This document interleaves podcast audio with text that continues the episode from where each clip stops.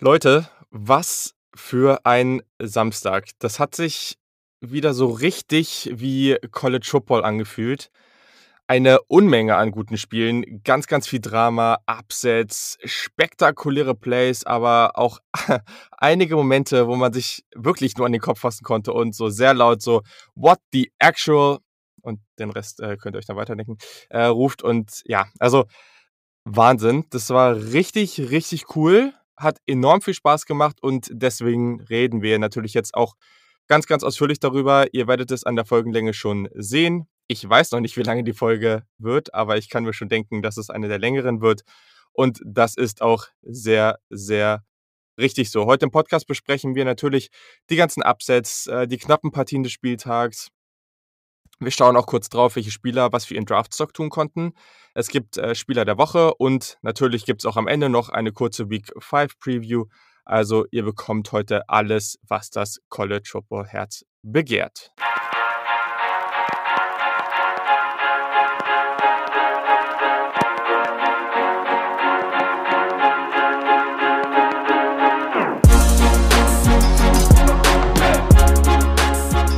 Einen wunderschönen guten Tag und herzlich willkommen zum Saturday Kickoff Podcast, euer Podcast für den College Football gerade vor allem, weil NFL Draft ist immer wieder relevant und wir sprechen ja heute auch immer mal wieder drüber, aber natürlich geht es jetzt erstmal um die Partien des Spieltags von diesem Wochenende und das wird so richtig, richtig cool. Erstmal muss ich mich ganz kurz bedanken. Markus Reus ist tatsächlich auch mit dabei als neuer Supporter vom Podcast. Das könnt ihr machen auf steadyhq.com slash Kickoff. Den Link findet ihr auch in den Show Notes. Vielen, vielen Dank. Wenn ihr auch Teil der Community werden wollt und dafür sorgen wollt, dass es den Podcast mit vielleicht noch höherem zeitlichen Einsatz gibt, was eigentlich gerade schwierig ist, weil ich irgendwie die letzten äh, gefühlt 20 Stunden nichts anderes gemacht habe, dann äh, genau, schaut einfach mal vorbei und da gibt es auch den einen oder anderen Benefit. Also, so, jetzt äh, starten wir aber ganz direkt rein, weil wir haben einiges zu besprechen und da habe ich heute natürlich einen Gast für am Start und zwar, wie des Öfteren in den letzten Wochen, ist das der Dennis Sikorski. Moin Dennis, schön, dass du dabei bist. Moin Julian. Ja, du hast äh, dir auch ja, die Nacht um die Ohren geschlagen, würde ich sagen. Es ist jetzt 11.56 Uhr, also wir haben uns etwas Zeit am Morgen gegeben, nochmal einiges vorzubereiten, aber bist du einigermaßen fit? Äh, ja, einigermaßen fit war ich, äh, bin ich. Ähm, gab auch heute am Morgen noch einige Highlights zu gucken, weil mhm. das war wirklich der absolute Wahnsinn, was jetzt am Samstag passiert ist. Die SEC ist endlich zurück, äh, ist in die Saison gestartet und ja, es gab wirklich einige Spiele, über die man länger sprechen muss. Absolut. Und ich glaube, das ist was, äh, vielleicht aus reiner Podcast-Sicht, wird das in den nächsten Wochen sogar vielleicht ein bisschen angenehmer, weil es nicht so eine enorme Menge, also es werden vielleicht in der Spitze etwas bessere Partien, aber nicht, also nicht so eine schiere Menge an, an echt soliden Partien, die großes Potenzial einfach haben. Alleine dieses Wochenende im 18 Uhr Fenster, man wusste überhaupt nicht, wo man hingucken soll.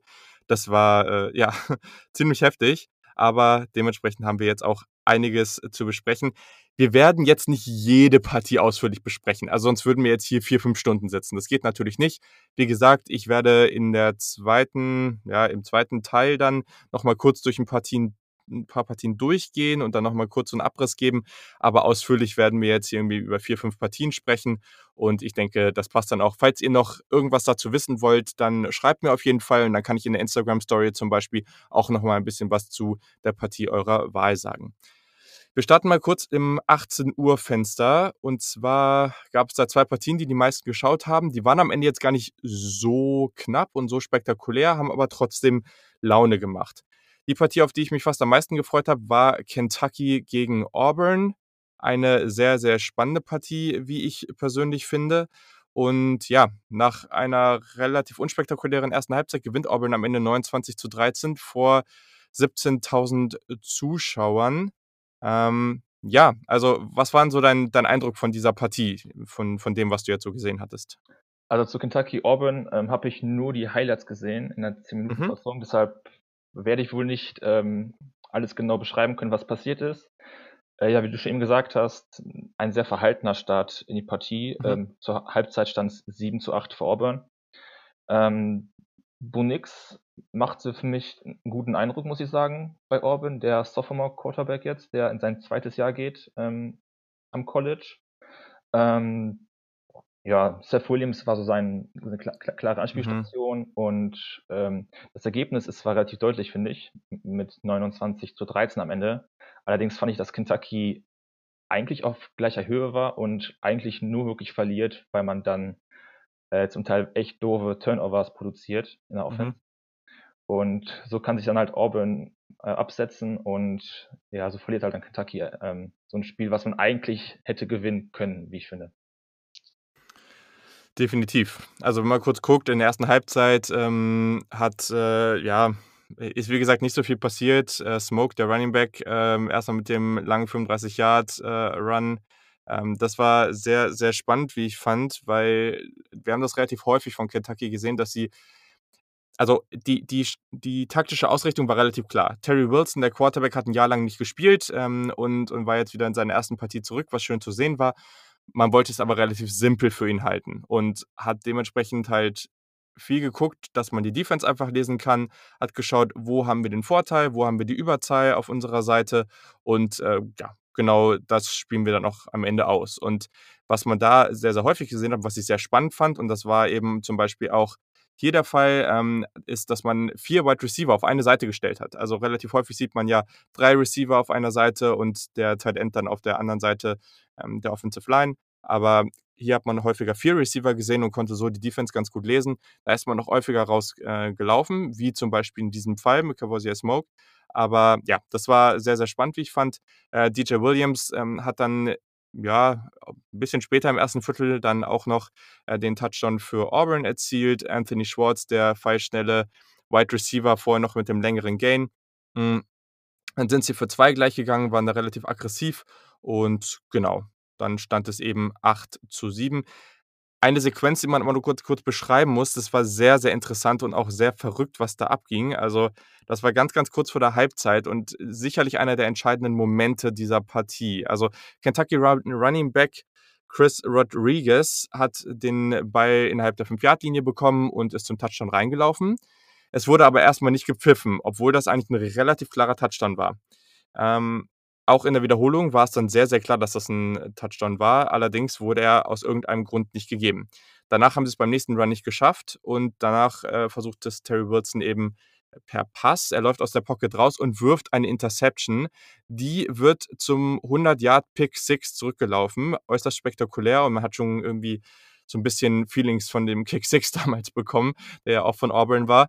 Und äh, genau, aber dann kam es eben doch noch anders, denn es gab Targeting für einen Blocker von Auburn, der beim Interception Return dann ähm, ja, den, äh, so einen Blindside-Block gemacht hat und dementsprechend hat Auburn dann doch nur den Ball an der eigenen 15 bekommen, gehen einfach aufs Knie und Halbzeit ist zu Ende. Also eigentlich sind beide Teams dann sehr, sehr unzufrieden rausgegangen.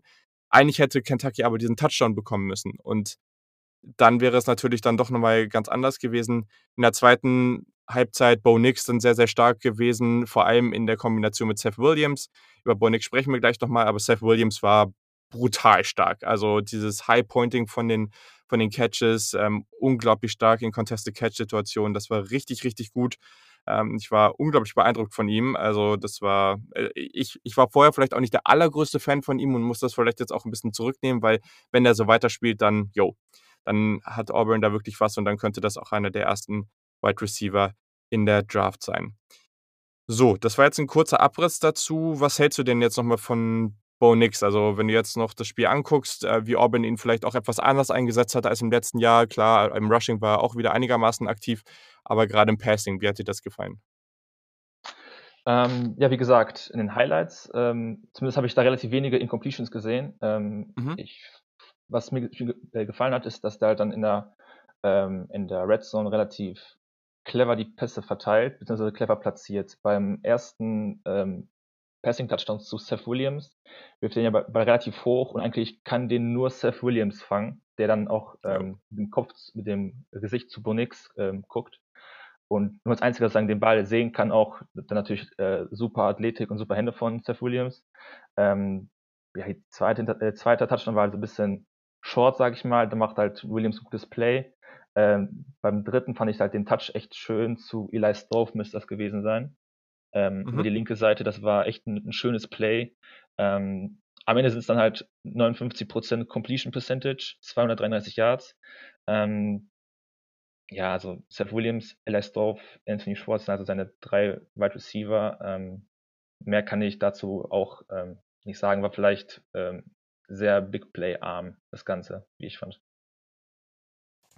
Ja, also ich glaube, wir sprechen hier jetzt schon eher von einer, also diese Offense hat sich jetzt ein bisschen verändert von Auburn. Ich glaube, wir sprechen hier schon eher von einer, von einem ja, etwas normaleren Spread. Äh, das, was es vorher halt eigentlich nicht war.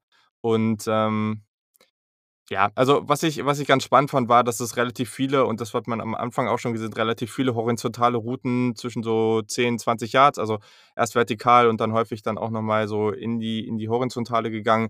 Und das hat eigentlich ganz gut geklappt. Also das war ja dann eher ein bisschen so auf Rhythmus, auf Timing aufgebaut und das schien ihm wirklich zu liegen. Also man hat äh, häufiger gesehen, wie Bo Nix dann wirklich einfach aus der Pocket heraus ähm, den, den Ball angebracht hat ähm, und, und dabei auch jetzt nicht irgendwie großartig gescrambled oder erstmal aus der Pocket heraus, sondern ganz ruhig da gestanden und den Ball angebracht. Das war alles noch nicht perfekt, auf keinen Fall, aber es war auf jeden Fall schon mal deutlich, deutlich besser. Und ja, ich denke, gerade mit Seth Williams war das natürlich extrem beeindruckend. Auch Sean Shivers, der, der relativ kleine Running Back, der war sehr, sehr gut, hat auch nochmal gezeigt, auch einiges an Balance gezeigt, auch sehr, sehr shifty. Ähm, das war wirklich gut. Ähm, wie gesagt, Seth Williams mit 112 Receiving Yards, zwei Touchdowns. Und ähm, ja, auf der anderen Seite Kentucky. Also ist natürlich jetzt bitter. Ähm, die Partie hätte man am Ende sicherlich auch gewinnen können. Senior Wide Receiver Josh Ali hat sehr, sehr gut gespielt, neun Bälle gefangen für 98 Yards, das hat mir gefallen. Aber am Ende, ja, war, war dann äh, Auburn sicherlich dann, dann noch, doch noch zu gut. Ähm, und ja, haben diese Partie dann durchaus verdient gewonnen. Ich finde es aber schwierig, da jetzt äh, zu Bonix schon so viel rauszuinterpretieren. Also da muss man jetzt auch nochmal abwarten. Und in der nächsten Woche, in der nächsten Woche haben wir auch schon ein Matchup, was ihn dann vielleicht nochmal ein gutes Stück mehr herausfordern sollte. So, damit kommen wir bereits zur nächsten Partie und das ist Florida gegen Ole Miss. Ähm, übrigens, ich habe noch einen Punkt vergessen, fällt mir gerade auf. Äh, das, das Punting von Bonix war elitär. Also, einiges, ein, einige an äh, zwei Putschpunts ähm, und, und die waren krass gut, also die waren heftig. Der zweite war, glaube ich, innerhalb der Drei-Yard-Linie oder sowas, also mega. Das hat so gut funktioniert. Also äh, ja, wenn das so läuft, dann, dann gerne mehr davon. Aber egal, äh, kommen, wir, kommen wir zum nächsten Spiel. Das war das Run College Spiel. Und hat äh, also gerade in der ersten Halbzeit echt brutal viel Spaß gemacht. Ich glaube, da waren alle etwas überrascht von. Und ich glaube, als allererstes muss ich sagen, diese Jerseys von Ole Miss sind einfach nur brutal nice. Also das sind so Jerseys, ein relativ oldschool Look, aber halt in so einem, ja, in so einem hellblau, babyblau irgendwie und ich fand die so, so gut. Also wenn die irgendwer, ich habe gestern schon mal geguckt, ich habe sie nicht wirklich gefunden. Also wenn die irgendwo jemand findet und die nicht in der Jugendversion sind, also diese Youth Version, die gab es irgendwo. Aber äh, wenn, wenn äh, irgendjemand die findet, sag mal Bescheid. Äh, ziemlich, ziemlich cool. Ähm, aber ja, also am Ende konnte sich Florida relativ deutlich durchsetzen, 51 zu 35. Aber Ole Miss sah sehr, sehr lange sehr, sehr gut aus. Und ja, also was war denn so dein Main Takeaway von der Partie? ich war überrascht, dass Ole Miss ähm, relativ lange gut mithalten konnte, muss ich sagen. Das lag vielleicht mhm. auch an den, an den guten Jerseys, die sie getragen haben. dass man nochmal ähm, besser gespielt hat. Ne? Look good, play good oder feel good, ähm, play good. Heißt es ja so mhm. schön. Ähm, Matt Corral ist ja gestartet, anstatt von John Rice Plumley, der letzte Saison ähm, die meisten Spiele für Ole Miss gemacht hat. Ähm, der muss ich sagen, echt gut aussah. Ich, ich weiß, ich kann auch gerade noch nicht so richtig sagen, wie gut die Florida Defense ist. Die, die, hatte ich in der Preseason, äh, wurde die meiner Meinung nach echt gut äh, ge gehießen. Ähm, ja, Ole Miss mit 35 Punkten gegen Florida ist schon einiges, muss ich sagen. Äh, mhm. Ja, aber Florida natürlich in der Offense brutal stark, brutal effizient. Ähm, und da haben sie auch so den einen oder anderen Playmaker, der da ähm, das eine oder andere Highlight-Play machen kann, das dann plötzlich auch bei Twitter viral geht. Ähm, Kyle Trask mit sechs Passing-Touchdowns, 416 Yards. Ich glaube, die sechs Passing-Touchdowns sind, ähm, ich glaube, der Rekord für einen SEC-Start. Ähm, also ich glaube, das ist mhm. gleich gezogen. Ich weiß nicht, ob es mit Joe Burrow mhm. war oder mit einem anderen Quarterback. Und ja, äh, Kyle Pitts, der Tight End, der Star-Tight End von Florida, äh, einer, der best, einer der besten Tight Ends der Liga auch, oder des, des College Footballs der Nation mit äh, acht Receptions für 170 Yards, ähm, äh, vier Passing, äh, vier Receiving Touchdowns. Mhm. Und das sah eigentlich fast schon so aus wie so ein klassisches Highschool-Tape eines einfach Überathleten. weil, also Ole Miss hat wirklich gar keine Schritte gehabt, den irgendwie zu verteidigen. Äh, und ja, super Athlet, tolle Hände äh, und ja, die Kombination von Kyle Trask und Kyle Pitts, die kann man sich, glaube ich, auch noch äh, in dieser Saison häufiger ansehen. Und ja, äh, ich will jetzt nicht zu viel zu Kadarius Tony sagen, weil ich glaube, das machst du jetzt gleich. Deshalb kannst du los, losstarten. ja, also hast du schon absolut recht. Ähm, Gerade in der, in der ersten Halbzeit sah die Florida Defense vielleicht nicht ganz so gut aus äh, wie, wie viele es erwartet hatten. Aber in der zweiten Halbzeit wurde es dann besser und ich mache mir ehrlich gesagt keine großen Sorgen. Man darf das nicht vergessen. Ich habe echt viele Sachen und viel Kritik an verschiedenen Quarterbacks, Defensiven und sonst wie gehört. Man darf nicht vergessen, dass gerade in der, in der SEC, das war die erste Woche für die, für die Teams. Da sieht das häufiger so aus. Das ist ganz normal. Und man darf jetzt auch keine also perfekten Leistungen. Perfekte Leistung gibt es nicht mehr in der NFL. Und äh, natürlich hier im College ist, ist gerade so diese, Varianz oder es, es ist gerade diese, ja, der, gerade der, der Unterschied einfach zwischen diesen, äh, diesen Leistungen noch mal größer. Das muss man einfach so sehen und das ist auch vollkommen okay. Aber ja, die Offense von Florida hat natürlich hervorragend funktioniert von, von Beginn an. Das war wirklich, wirklich gut. Die Offensive Line war super, hat Kyle Trask viel, viel Zeit gegeben, gerade am Anfang. Er sah dabei sehr, sehr geduldig aus, hat das hervorragend gemacht. Auch nochmal kurz zu Kyle Pitts unglaubliches Spiel. Also haben wirklich ganz, ganz tolle Designs auch für ihn geschaffen. Sehr, sehr unterschiedlich eingesetzt. Also irgendwie mal in der, in der Red Zone als H-Back, um ihn so einen freien Release dann eben auf die rechte Seite in den Flat zu äh, ermöglichen. Das war sehr gut. Aber auch dann eben tief in die, über die Mitte, um seine Athletik einfach zu nutzen. Das hat er sehr, sehr gut gemacht.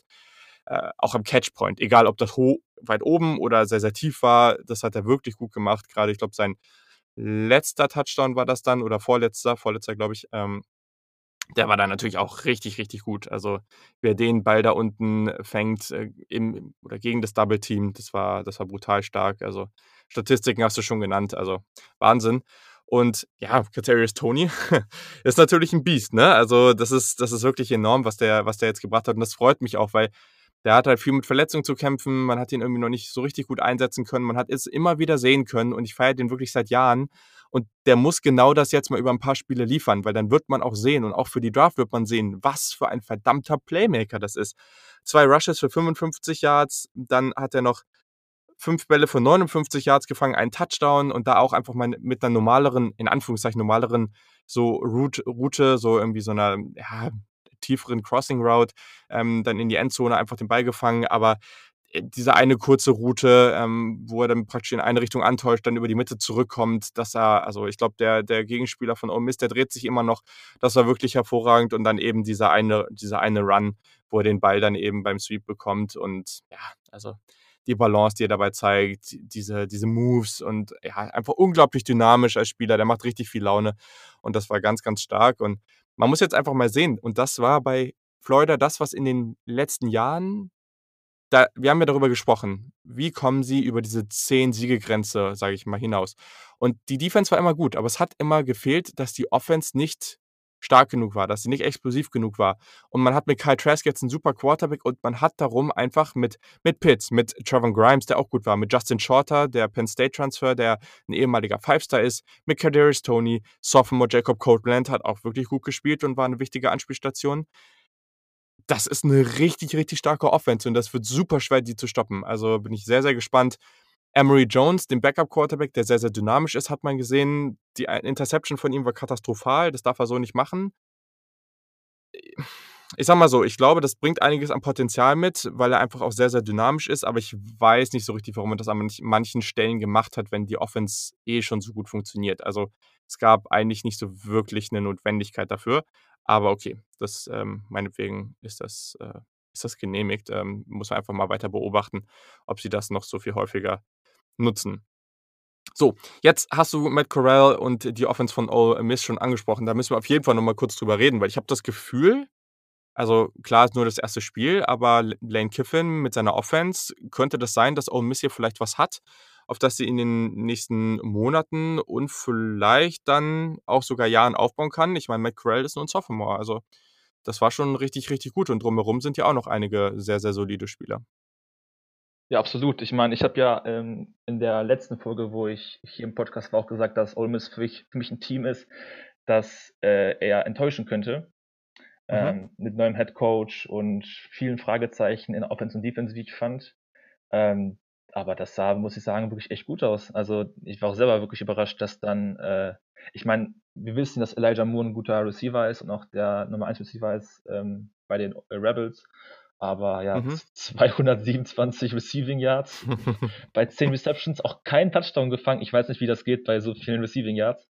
Ähm, man hat äh, den Transfer, äh, den Temple-Transfer Kenny Yeboah, den Tight End, sofort schnell ins Spiel bekommen. Der hatte auch oh yes. fünf Receptions für 91 Yards und einen Touchdown. Da habe ich mich auch gefragt, wieso den, wieso der, ähm, wieso Temple den, ihn hat gehen lassen. Wahrscheinlich einfach, weil ja die Ole Miss Offense nochmal deutlich besser für ihn ist als Spieler, auch als Draft mhm. Prospect, als äh, ja bei den bei den Temple Owls.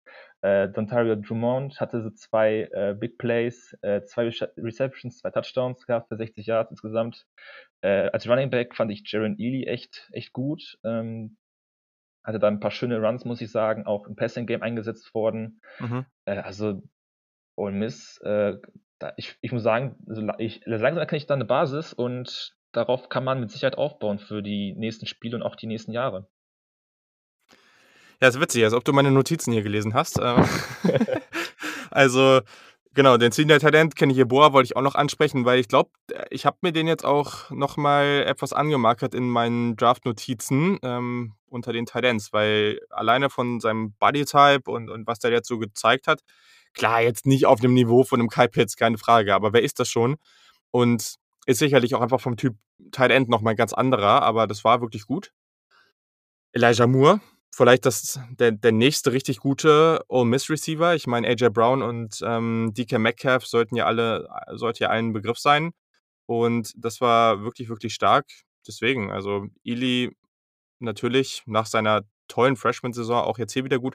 Und bei Drummond muss man vielleicht auch noch sagen, also der war als Receiver wirklich toll, auch gerade so als, als Deep Threat, aber der hat ja auch, ähm, haben ja auch nochmal so einen Double Pass, also irgendwie äh, gespielt, so ein Trick-Play, wo er dann auch nochmal, glaube ich, einen Pass für 45 Yards angebracht hat. Das war auch nochmal ganz cool. Stimmt, ja. Das war auch so direkt nach einer, nach der Interception von Florida, ne? Also direkt so mit so einem Trick-Play nochmal voll in das Momentum rein. Das war richtig, richtig gut. Und am Ende natürlich fällt alles mit Matt Corral, aber ich hatte den echt nicht so in dieser Form auf dem Schirm und der war auch relativ hoch gerankt als Forster mit Lane Kiffin zusammen. Ich glaube, das macht viel Laune. Natürlich, John Rice Plumley, der Sophomore, der ist extrem mobil und den hat man auch hier und da gesehen, den hat man auch eingesetzt, das ist auch gut so. Aber Matt Corral ist auch mobil. Und das darf man nicht vergessen. Das ist richtig häufig so, dass man irgendwie sieht, okay, oh, man hat einen mobilen Quarterback und der wird auch ein, ab und zu eingesetzt. Deswegen kann der andere das hier nicht. Aber das ist hier nicht so. Matt Corral, wenn du Plumlee jetzt nicht einsetzen würdest, dann hättest du immer noch einen relativ athletischen Quarterback. Und das gefällt mir eben bei Corral. Also, das ist so ein, ja, also, das ist einer dieser Spieler, der mir, der mir wirklich gefällt, weil das sind so diese Jungs, die, der ist so 6'1 groß, also irgendwie so, ja, wenn, wenn du so zwischen 1,85 und 1,90 groß bist, ähm, immer noch diese eine gute Mobilität mitbringst ähm, und, und einfach relativ agil, relativ gut auf seinen Füßen, einen guten Arm. Also der macht richtig, richtig Laune und der hat auch so gewirkt, als ob der ziemlich Biss hat. Also der hat auch die ganze Zeit relativ angepisst gewirkt dann in der zweiten Halbzeit und wollte das unbedingt rumreißen. Das fand ich irgendwie sehr, sehr positiv. Also ich bin wirklich gespannt und werde mir Ole Miss jetzt auch nochmal verstärkt angucken weil hier ist einiges an Talent vorhanden und die werden, und das haben wir auch vor der Saison schon gesagt, die werden das ein oder andere Upset bringen. Hier hat es nicht ganz gereicht, aber das hat auch nochmal untermauert. Oder meiner Meinung nach war das nicht, dass Ole Miss schwach war. Das hat einfach nur untermauert, dass dieses Florida-Team wirklich, wirklich gut ist. Und zumindest nach dem ersten Spieltag in der SEC ja, fühle ich mich ganz gut mit meinem Pick von Florida im, im Playoff. Aber natürlich kann da noch unglaublich viel passieren, keine Frage. Aber sie sind schon mal sehr, sehr gut gestartet. Genau. Ja. War das Hast du sonst noch was zu der Partie? Ja, genau. Ähm, war das für dich ein Roughing the Passer äh, Penalty? Äh, ich weiß nicht, ob du die Szene noch im Kopf hast. ah, ja, ich habe ich hab gestern auch mit Yannick geschrieben, ähm, währenddessen, weil der irgendwie noch arbeiten musste und, und hat dann immer wieder gefragt, jo, wie sieht's aus, wie sieht's aus?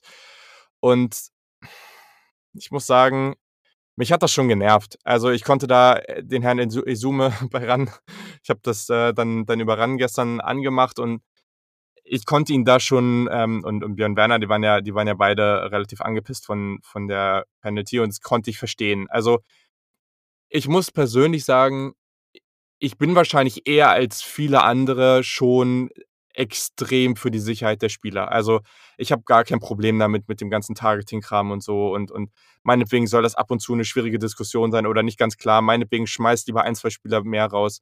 Natürlich war das letztes Jahr ein Player für Ohio State mit Sean Wade auch, ist das auch super dumm gelaufen, aber auch wenn ich mich da natürlich ein bisschen drüber aufgeregt hat, aber im, im Nachhinein, wenn ich jetzt einfach rational da drauf gucke, dann, dann lieber ein paar mehr davon und man schützt die Spieler. Aber also das war wirklich so knapp. Und wenn du als Defensive Liner oder als Edge Rusher oder Blitzer oder als wer auch immer auf den Quarterback zurennst und du springst praktisch schon los und der Quarterback wirft dann den Ball. Also der, ist, der war ja wirklich knapp vorher, also wirklich kurz vorher äh, ist, hat der Ball die Hände oder die Hand verlassen. Wie willst du das machen? Also das ist einfach nicht möglich. Und dann kann man natürlich das Ganze in Zeitlupe angucken. Und in Zeitlupe sieht das dann noch mal heftiger aus. Aber es, es wird halt einfach nicht in Zeitlupe gespielt mit dem Momentum in dem Spiel war das dann schon echt nicht cool, weil wir hätten da wirklich noch eine spannende Partie daraus bekommen können. Als Erklärung ganz kurz, es war ähm, ja ein Two-Possession-Game und Ole Miss hatte Florida eigentlich gestoppt. Also sie hatten praktisch das Three-and-Out. Aber dann gab es eben die Strafe für, für Roughing the Passer, 15 Yards, und das hat das Ding dann irgendwie nicht entschieden. Ich finde es immer schwierig zu sagen, wenn man sagt, diese letzte die, die, die letzte Situation entscheidet das Spiel, weil man hätte ja vorher auch einfach besser spielen können. Deswegen finde ich das immer ein bisschen falsch. Aber ja, man hätte sich noch eine Chance geben können und das war dann natürlich bitter. So, genau. Weiß nicht, ob du mir da äh, zustimmst. Nee, kann ich zustimmen. Ich, wurde auch gestern von einem, äh, von einem Ole Miss-Fan angeschrieben äh, bei Twitter, der sich da auch sehr aufgeregt hat. Ähm, Zumal dann halt auch äh, na, aus dem Drive dann noch ein Touchdown wird, äh, der vierte ja. von Kyle Pitts. Ja, und dann war es halt gegessen. Ist, ist es auch, auch äh, blöd zu sagen, ja, was, was, ist, was passiert, wenn? Ne? Was passiert, wenn man, äh, wenn, wenn, wenn, wenn keine Flagge geworfen wird, kommt Ole Miss zurück? Ja, das kannst du halt auch nicht wissen. Kann ja sein, dass dann im nächsten Play plötzlich mit Corell fummelt oder sonst was passiert. Beim Punt. Also, deshalb, ja, ich meine, Florida hatte halt eine gute Ausgangsposition sich gesichert ähm, zum vierten Quarter hin ähm, two, mit Two Scores äh, geführt. Mhm. Ja, ist halt, ist halt blöd die Penalty, aber ähm, ist es vielleicht nicht so, nicht so schlimm, nicht so gravierend wie in manch anderen Playoff-Spielen, äh, die es da schon geworfen wurde. Voll. Also äh, man kann da jetzt auch nicht erwarten, dass am Ende jetzt hier äh, Ole Miss dann noch gewonnen hätte. Aber Omis war schon explosiv drauf gestern und Matt Corral ist schon so ein Quarterback, dem ich dann auch zutraue, da vielleicht noch ein Spiel draus zu machen. So und ähm, ich verstehe, wenn sich Omis darüber aufregt und es war halt einfach nicht der richtige Call meiner Meinung nach und deswegen kann man da auch schon so drüber sprechen. Das ist durchaus legitim. So, dann kommen wir zur nächsten Partie und wahrscheinlich zu dem Upset des Spieltags. Es gab ja zwei große Upsets, aber ich glaube, damit ist eigentlich merkwürdig, dass damit eigentlich niemand so gerechnet hat, weil Kansas State hat bereits letztes Jahr gegen Oklahoma gewonnen.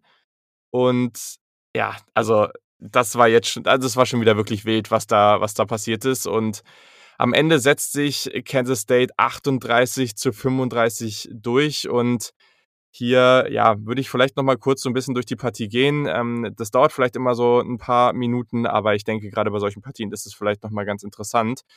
Also, Genau. Grundsätzlich kann man sagen, dass ähm, Spencer Rattler erstmal solide mit einer Interception gestartet ist. Sein Pass wurde in, der Luft, äh, wurde in die Luft gebettet und Senior Linebacker Elijah Sullivan fängt ihn dann. Danach kam diese Connection zwischen Spencer Rattler und Freshman Marvin Mims wieder zustande. Das war ja auch im ersten Spiel von Oklahoma schon ganz gut. Da gab es auch diesen tiefen Pass, also den langen Touchdown auf Mims gerade mit den Verlusten, die man bisher hatte im Receiving Core, vielleicht ein Spieler, der ganz, ganz wichtig ist. Kurz zwischendurch, wie siehst du so die Receiver der Sooners? Hast du, findest du das weiterhin gut oder macht dir das schon ein bisschen Sorgen? Ähm, bei Oklahoma meinst du? Mhm, genau. Also ich meine, nach dem Abgang von CD Lamb ist halt eine etwas größere Lücke äh, entstanden. Die sollte ja eigentlich Charleston Rambo ähm, füllen. Mhm. Zumindest wurde das in der, im letzten Saison dann gesagt. Der ist aber durch eher, so ein, eher der Speedster als äh, als so der City Lamp äh, Receiver-Typ. Ähm, aber ich meine, äh, Spencer konnte den Ball gut bewegen, äh, gab da mehrere Anspielstationen, vielleicht nicht die klare Nummer eins. Ähm, aber da gab es ja wirklich einige mit guten Plays. Du hast ja eben schon Marvin Mims genannt. Der ist Freshman, glaube ich, sogar noch, ne? Ja, genau. Da gab es mhm. noch irgendwie tiefe Plays zu Drake Stoops, dem Sohn von Bob Stoops, dem ehemaligen Head Coach von Oklahoma. Mhm. Äh, ja, also ich, ich, ich finde, so ein, ich meine, Spencer Rattler ist, würde ich sagen, echt guter College Quarterback.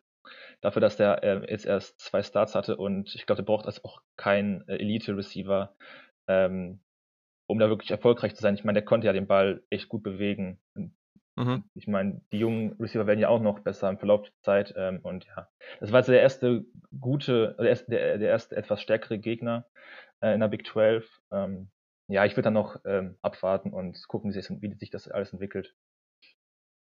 Ja, ist schon interessant, weil also du hast jetzt Charles Rambo schon angesprochen, fünf Catches für 30 Yards, jetzt nicht so ein Riesenfaktor. Theo Howard hat man ja von UCLA als Transfer bekommen und den mochte ich früher schon. Also den habe ich irgendwie seit der Highschool schon so ein bisschen beobachtet und den fand ich immer ganz spannend. Aber diesem Spiel nur ein Catch für 25 Yards. Es hieß ja, oder eigentlich dachte man ja lange, dass er verletzt wäre und auch wirklich einen großen Teil der Saison ausfällt. Der kam jetzt doch zurück. Aber gut, ist noch nicht so der Faktor, muss man jetzt mal abwarten. Ich glaube, es ist schon zumindest zum aktuellen Zeitpunkt ein solider Unterschied zu dem Receiving Core letztes Jahr. Ich glaube, man ist da echt nicht auf dem Niveau. Aber ja, man muss den Ganzen schon noch ein bisschen Zeit geben. Hm. Also man konnte schon sehen, dass Rattler bei einigen Würfen auch durchaus mehr Zeit gebraucht hat, äh, findet dann aber halt auch außerhalb der Pocket häufig seine Spieler. Das war teilweise wirklich, wirklich gut. Ähm, Kansas State hat da einiges an Druck gebracht und die Coverage war teilweise hervorragend. Also das müsst ihr gerade mal bei diesem ähm, Touchdown-Pass auf den von dir schon angesprochenen Sophomore Drake Stoops äh, sehen. Das war wirklich gute Coverage und dann ist er eben aus der Pocket raus. Und der Ball, also es war ganz, ganz schwer, finde ich, den zu werfen, weil das war so eine fluide Situation und niemand war jetzt wirklich so auf dem Weg in eine Richtung, ist klar seine Route gelaufen, sondern das war irgendwie dann so eine ganz, ganz merkwürdige Situation. Und die Accuracy und das Armtalent, das war da also mehr als sichtbar. Das war richtig, richtig gut von ihm. Ähm, allerdings gab es dann später gleich noch die nächste Interception von Cornerback Justin Gardner. War richtig, richtig gut gespielt von dem Junior. Ich wollte mal sagen, leicht unterworfen von Rattler, aber es war auch einfach ein tolles Play. Auch das muss man hier und also manchmal kann ein Cornerback auch einfach die, die, äh, die Route so, so spiegeln, dass er einfach da ist. Und das war in dem Fall so. Und das war richtig, richtig gut.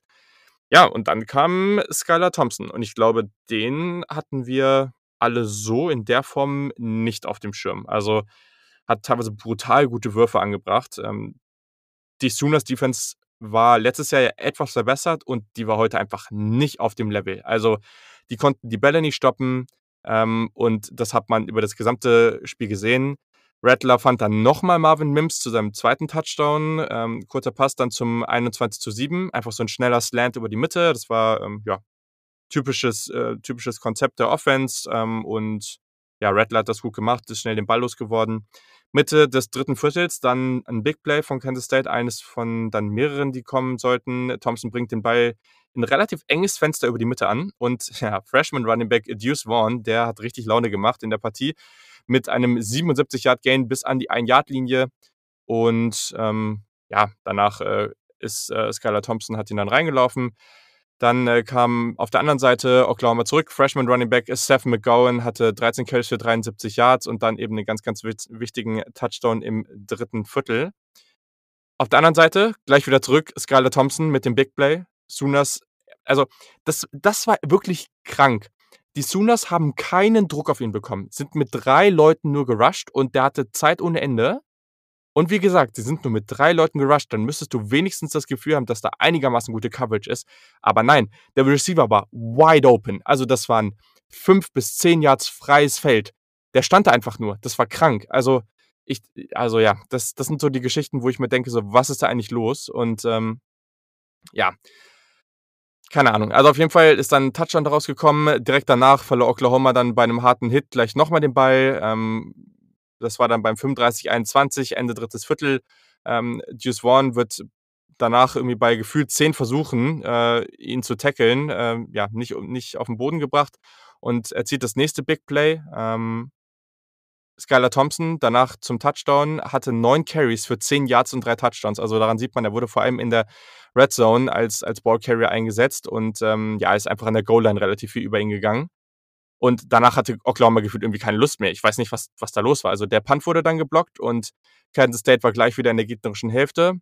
Acht Minuten vor Schluss, gleich Deuce Vaughn, der bereits angesprochene Running Back, dann aus. Der hatte über 170 All-Purpose Yards, also der war ein absoluter Gamechanger. Und dann war das Momentum halt einfach auf der Seite, auch defensiv auf der Seite von Kansas State. Haben da auch irgendwie extrem viel Druck auf Rattler ausüben können, einige Sacks. Danach schießen sie das 50 Yard Field Goal, treffen das Ganze zum 38 zu 35 und die Sooners bekommen dann nichts mehr hin. Das war natürlich auch eine wirklich schwere Situation für Rattler dann. Also äh, das war enorm viel Druck auf einmal. Du rechnest ja irgendwie auch nicht damit zwingend, dass du dann wieder in so eine Situation kommst. Und am Ende gab es dann noch eine INT, wo er seinen Spieler leicht überwirft. Dann, äh, genau, haben die, haben die Wildcats den Ball gefangen und die Partie war durch. Ja, das war, das war heftig und auch eine Partie, die nicht zum Beispiel im ESPN-Player gelaufen ist und dementsprechend hatten das nicht so viele irgendwie auf dem Schirm, was da gerade abging. Erstmal ganz kurz, was ist dein Eindruck von der Partie? War das mehr eine Niederlage von Oklahoma oder eher ein Sieg von Kansas State? Ja, bei solchen Fragen ist natürlich immer äh, beides eine gute Antwort. ist, ist halt, ich meine, äh, man, man, liest halt am Ende, okay, Rattler mit drei Interceptions, ähm, aber ich fand, Rattler hat das Spiel nicht verloren. Also ich, mhm. ich fand ihn echt gut, muss ich sagen, vor allem halt in der ersten Hälfte. Und ich meine, die Drives liefen eigentlich echt gut von Oklahoma, so bis dann zum vierten Quarter. Und Kansas State wurde ja eigentlich gut verteidigt. Ähm, ich meine, sieben Punkte zur Halbzeit äh, gescored. Und dann kommen halt diese Big Plays zustande.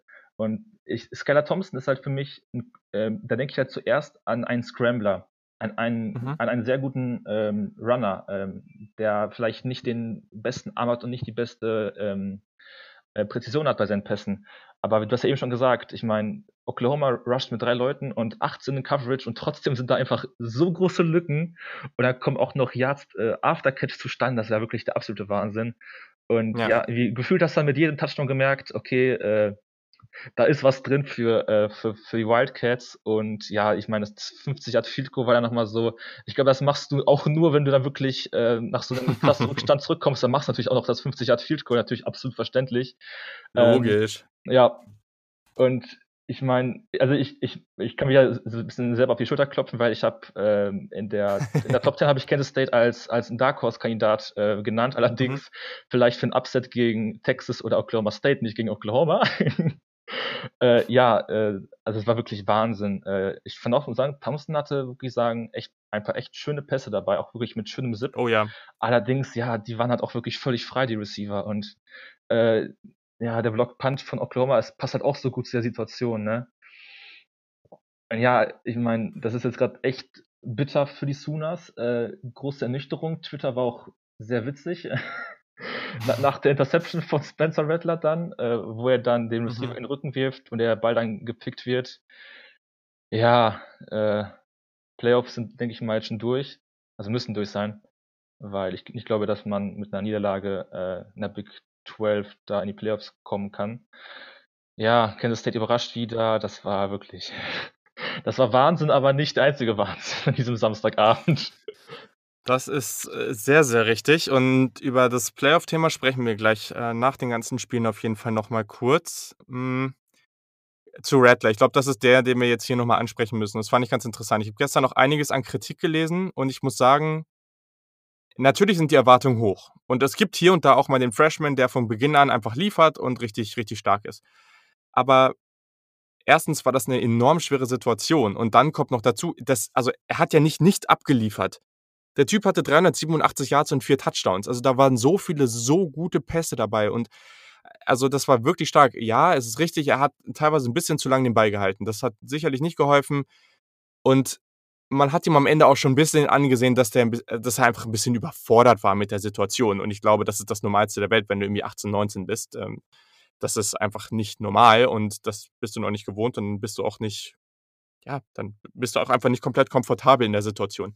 Da waren einige Fehler dabei, aber wenn man sich das eben anguckt, dann war der letzte Pass, der war jetzt auch nicht zwei Meter. Das waren jetzt auch nicht so, äh, ja, so Josh Allen oder wie, wie, heißt denn, shit, wie heißt denn der andere Typ von, den, von dem Bild? Hier, Nathan Peterman Gedankenpässe so. Sondern äh, das, also, das, das, das war halt knapp drüber. Oder auch der andere Pass, der, den ich eben schon angesprochen ähm, hatte, der, der von Justin Gardner intercepted wurde. der war natürlich leicht unterworfen, aber wie viele Quarterbacks also, haben bekommen in solchen Situationen den Ball dann doch noch irgendwie an den Mann mit so einem Pass oder haben dann irgendwie Glück oder der Ball wird einfach nur abgewendet, also irgendwie einfach weggeschlagen oder so. Das war ein hervorragendes Play von dem Cornerback. Und ja, also das waren so knappe Situationen. Ich, also für mich bedeutet das null, dass Spencer Rattler jetzt irgendwie nicht das Talent ist, was ich äh, aus das, was er, was ich aus ihm mache. Natürlich muss jetzt diese Offense und dieses ganze Team zurückkommen, aber das muss aus der Defense kommen. Also wenn die Defense so weiterspielt, dann hat man keine Chance. Du kannst nicht gegen Kansas State 38 Punkte zulassen. Aber wenn du jetzt einfach solide spielst in der Defense, dann hat Oklahoma immer noch 35 Punkte erzielt. Was ist dein Problem? Also, ich denke, das ist vollkommen in Ordnung, aber die Defense muss einfach, ja. Ich kann, ja, den Satz, den ich jetzt gerade so habe, den sage ich jetzt besser nicht, aber muss, muss einfach ihren Kram zusammenbekommen. So. Also, und kommen wir von einem Upset zum nächsten. Ich weiß nicht, welches krasser war, keine Ahnung, aber im Interview nach dem Spiel hat Mike Leach nach seiner ersten Partie in der SEC von einem Average Day gesprochen. Ähm, ich glaube, einige sehen das anders. Also er meinte irgendwie auch, ja, sie konnten leider nicht gegen New England, gegen Green Bay oder die Chiefs spielen, also mussten sie eben gegen LSU ran. ähm, ja, also und das war auch wieder so trocken, also schon schon mega nice. KJ Costello, der Stanford Grad Transfer, der jetzt eben für Leach und Mississippi State spielt, der hatte definitiv keinen Average Day, denn er passte in seinem ersten SEC-Spiel erstmal solide für einen SEC-Rekord. 623 Passing Yards. Zieht euch das mal bitte rein. Wenn ihr es nicht gesehen habt, guckt euch die Highlights an. So. Die Air Raid scheint auch in der SEC zu funktionieren. Ich glaube, das Thema haben wir damit geklärt. Das wurde ja schon oft genug jetzt thematisiert und also ich persönlich habe mir da jetzt eigentlich nicht so einen Stress gemacht.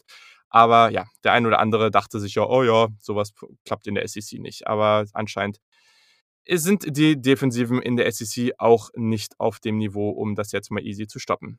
So, ja, äh, äh, ja, war, war irgendwie Wahnsinn, dieses Spiel. Also, das, das hat schon viel Laune gemacht und das war von Beginn an ja auch sehr, sehr überraschend. Also, über Georgia Arkansas spreche ich später nochmal kurz. Beide Partien sind ja so zeitgleich gestartet und beide Partien waren irgendwie lange auf der Kippe und LSU und Georgia sahen beide nicht gut aus. Was waren denn so deine ersten Gedanken, gerade so zu Beginn, erste Halbzeit, ähm, als es dann, also zur Halbzeit stand 17 zu 14 für Michigan State und das war ja alles noch sehr, sehr unsicher und ja, LSU sah nicht so besonders gut aus. Ja, man konnte ja relativ früh schon äh, abschätzen, dass das Spiel vielleicht doch etwas knapper wird als zuvor, ähm, mhm. zuvor wartet. Ähm, ich, da kann ich natürlich auch im Nachhinein sagen, ja, LSU war viel zu, äh, viel zu hoch gerankt äh, zu Beginn der Saison. Gut, darüber kann man natürlich jetzt streiten. Ähm, ja, der, äh, waren sie auch. da gebe ich dir auch vollkommen recht, deshalb waren sie auch nicht in der Top 10 bei uns. ja. ähm, vor dem Spiel gab es so den, den ersten, äh, ja, die ersten schlechten Nachrichten für LSU, da äh, Star Cornerback Darius Stingley ausgefallen ist. Mhm. Äh, anscheinend irgendwie eine, eine Krankheit, die etwas schwerer ist. Ich habe das nicht ganz, äh, nicht ganz mitbekommen, was da, äh, was da ja, aber, äh, aber, ich glaube, das war mehr so, so ein, also ich glaube gar nicht so, ich glaube, es war einfach so ein normales Krankwerden so und, und dann aber halt, aber auf dem Level, dass du auf keinen Fall spielen kannst. Also ja. ich glaube, so ist, äh, ich, ich würde erwarten, dass er nächst, also dass er jetzt in den nächsten Wochen wieder dabei ist, aber ja, was weiß ich. War ja anscheinend, war ja anscheinend auch nicht äh, Covid-19 related, deshalb äh, mhm. so ein bisschen abwarten. Ja, ähm, ich bin überrascht, dass, ähm, dass KJ Castello sofort so einschlägt. Ähm, du hast schon die 623 Passing Yards erwähnt. Ähm, ich meine, 60 Passing Attempts. Äh, und dann hast du halt noch ein, ein Average von über 10 Yards pro, pro Attempt, ne? Das ist wirklich einfach, ich, ich, kann, kann es nicht, ich kann es nicht in Worte fassen. Das ist ja wirklich so Washington State in der SEC, ne? Nur mit einem, ich würde fast schon sagen, mit einem äh, etwas besseren äh, Quarterback als äh, in den letzten beiden Jahren bei Wazoo. Ähm, drei Receiver von Mississippi State mit über 100 äh, Receiving Yards. ähm, ich weiß nicht, was ich dazu sagen soll. Das war wirklich einfach, das war Wahnsinn, was da, ähm, was da passiert ist. Ähm, ich habe mich gefreut, dass Kylan Hill sofort äh, so gut, mhm. in, vor allem als Pässe eingesetzt wurde. Ich meine, der hatte nur sieben Rushing Attempts, äh, aber dann hat auch acht Receptions für 158 Yards und einen Touchdown. Ähm, der hat wirklich LSU das Leben echt schwer gemacht. Äh, allerdings war er auch nicht ja. der einzige Ballempfänger, der das getan hat. Und ja, äh, ich meine, LSU mit 34 Punkten, Miles Brennan, drei Touchdowns, zwei Interceptions. Ähm, Start war in Ordnung. Ich meine, halt sein erster Start für LSU, ne? Und nach der Joe Burrow-Ära muss man, glaube ich, jetzt wieder ein bisschen kleinere Brötchen backen bei LSU. Und ein bisschen gucken, wo man gerade steht. Ne? Ich meine, gut, ähm, Terrence Marshall war, hatte ein sehr gutes Spiel, wie ich fand, äh, mit über 100 Yards und zwei Touchdowns. Äh, Eric Gilbert konnte seinen ersten Touchdown für LSU fangen. Ähm, mhm. Aber am Ende reicht's halt nicht. Äh, vor allem finde ich halt auch dann durch die Defense. Ich meine, zum Beispiel äh, die Washington Cougars konnten ja letzte Saison auch ähm, äh, die Air Raid gut verteidigen bei Washington State. Mhm. Und ja, ich, LSU war ja wirklich da komplett lost in der Defense, ähm, sobald Costello den Ball in der Hand hatte. Und ja, am Ende ist das Upset vielleicht auch gar nicht so groß, weil man schon während des Spiels gemerkt hat, okay, dass, äh, dass LSU auf jeden Fall zu knabbern hat, zumal sie ja wirklich sehr, sehr viele Spieler verloren haben, äh, die jetzt ja. in der NFL spielen. Hundertprozentig. Also bin ich, bin ich voll bei dir. Mm. Und ähm, ja, wir können ja mal kurz äh, durch die Partie gehen. Ich glaube, was man schon jetzt sagen kann, das gute alte Mesh-Konzept, das in der Air Raid von Mike Leach ja viel gespielt wird, da werden die LSU-Spieler oder die, vor allem die Defensivspieler in den nächsten Tagen und Wochen noch so einige Albträume von haben, weil das haben sie hoch und runter gespielt und das hat hervorragend funktioniert. Also im ersten Viertel erstmal, und das ist äh, kleiner Shoutout nochmal an Yannick, ähm, er hat noch gesagt, hier, achte mal auf Ali Gay, ähm, der Defensive End von LSU, der jetzt gestartet ist. Und der war wirklich, wirklich gut. Also gleich im ersten Viertel mit einem Sack, hat dann wirklich einige tolle Plays gehabt, auch mit dem Ball runtergeschlagen, das war richtig stark. Dann, ja, also es ging, es ging ja eh schon so los, dass es äh, keine Punkte in den ersten beiden Drives gab. Das war ja schon mal irgendwie ganz lustig an der Stelle. Ähm, und dann kam Anfang oder Anfang Mitte des zweiten Viertels äh, dann der Pick Six von Jabir Cox. Fängt den Ball innerhalb der gegnerischen 20 und äh, trägt ihn zurück. Unglaublich starkes Play. Jabri Cox, eh ein ganz, ganz großer Kandidat für die erste Runde, meiner Meinung nach, als Linebacker. Der Transfer von North Dakota State ist richtig gut. Unglaublich guter Coverage-Linebacker, aber auch mit dem enormen Speed. Da vielleicht noch ein kleiner Tipp, was ich jetzt in den nächsten Wochen noch mehr machen werde, aber jetzt auch schon gemacht habe, ist, dass ich auf YouTube auf dem Saturday Kickoff Channel da ganz, ganz viele so kleine Scouting-Videos ähm, hochladen werde. Also da werdet ihr mal auf dem Bild sehen und auch im Titel, welcher Spieler das ist. Und dann sind das immer nur Videos von einzelnen Ausschnitten, also irgendwie fünf bis zwanzig Sekunden. Und dann gibt es zu verschiedensten Spielern Playlists und da könnt ihr dann einfach mal so Plays sehen. Zum Beispiel habe ich jetzt von Cox schon irgendwie zwei Interceptions von North Dakota State, ein, ein Sack und so weiter, von Eric King ein paar Szenen aus den letzten Spielen. Wenn ihr euch mal den, ein Bild von dem einen oder anderen Spieler machen wollt, dann guckt da auf jeden Fall mal rein. Und äh, genau, folgt dem Account einfach. Saturday Kickoff einfach auf YouTube eingeben und dann werdet ihr da, ja, könnt, dann bekommt ihr immer die Videos angezeigt und dann könnt ihr da einfach mal ein bisschen reinschauen, falls euch das Ganze interessiert. Genau, dann Mitte zweites Viertel, Costello mit seinem ersten starken Deep Ball und da waren einige unglaublich gute dabei. Das hat so viel Laune gemacht. Also direkt auf die rechte Seite ähm, richtig gut und danach eben noch einen weiteren relativ guten Ball zum Touchdown zu Tyrell Shavers, der von Alabama als Transfer gekommen ist und das war der 50. Touchdown in der Karriere für KJ Costello. Direkt danach ähm, gab es dann noch ein Big Play, ähm, dann von Miles Brennan, der so langsam aufgetaut ist. Am Anfang war das ja schon sehr, sehr holprig auf Jeray Jenkins und dann dieses verrückte Play, was du gerade schon angesprochen hast. Also ja, in der Red Zone, Miles Brennan läuft irgendwie vor dem Pass Rush weg und im halben Zurückfallen wirft, den Ball, den, wirft er den Ball nach links und das stehen halt zwei LSU-Receiver und ein ähm, ein Ole Miss Defender und ja, Eric Gilbert war eigentlich gar nicht der intendierte Passfänger, aber ja, springt dann einfach rein und fängt ihn und macht das dann eben auch sehr, sehr gut. Genau, dann kurz vor der Halbzeit kam dann nochmal ein toller Pass mit sehr, sehr viel Touch. Also das war richtig gut von Costello auf Isurus Mitchell, der sieben gefangene Bälle für 183 Yards und zwei Touchdowns hatte. In dem Fall zum 43 Yard Touchdown, dann eben zum 17 zu 14 zur Halbzeit. Das war eben aus dem Mesh-Konzept und es war so, er, also Osiris Mitchell ist von der rechten Seite gekommen, war dann schon eben relativ weit links und da stand auch ein Defender von LSU. Er ist dann eben so einfach so uphill praktisch an der Seitenlinie hochgegangen und äh, ja, KJ Costello wirft den Ball direkt perfekt mit dem richtigen Touch über den LSU-Defender rüber. Das war richtig, richtig gut. Mhm. Genau, im dritten Viertel kommt ähm, LSU dann relativ schnell innerhalb der 10-Yard-Linie von Michigan State und die Defensive stoppt LSU dann und hält sie tatsächlich nur beim Field Goal 17-17. weitere Plays dann im dritten Viertel. Costello findet wieder irgendwie Big Plays, ähm, aber dann eben, also hat wieder das ein oder andere Big Play sehr, sehr stark, findet dann aber keinen Mann in der Red Zone. Also weiterhin bleiben sie bei Field Goals. Ich glaube, der Punkt, wo dann so ein bisschen das Gefühl überall kam, dass LSU das Ding jetzt machen könnte, war, als dieser Deep Ball zu Terrace Marshall kam von Miles Brennan.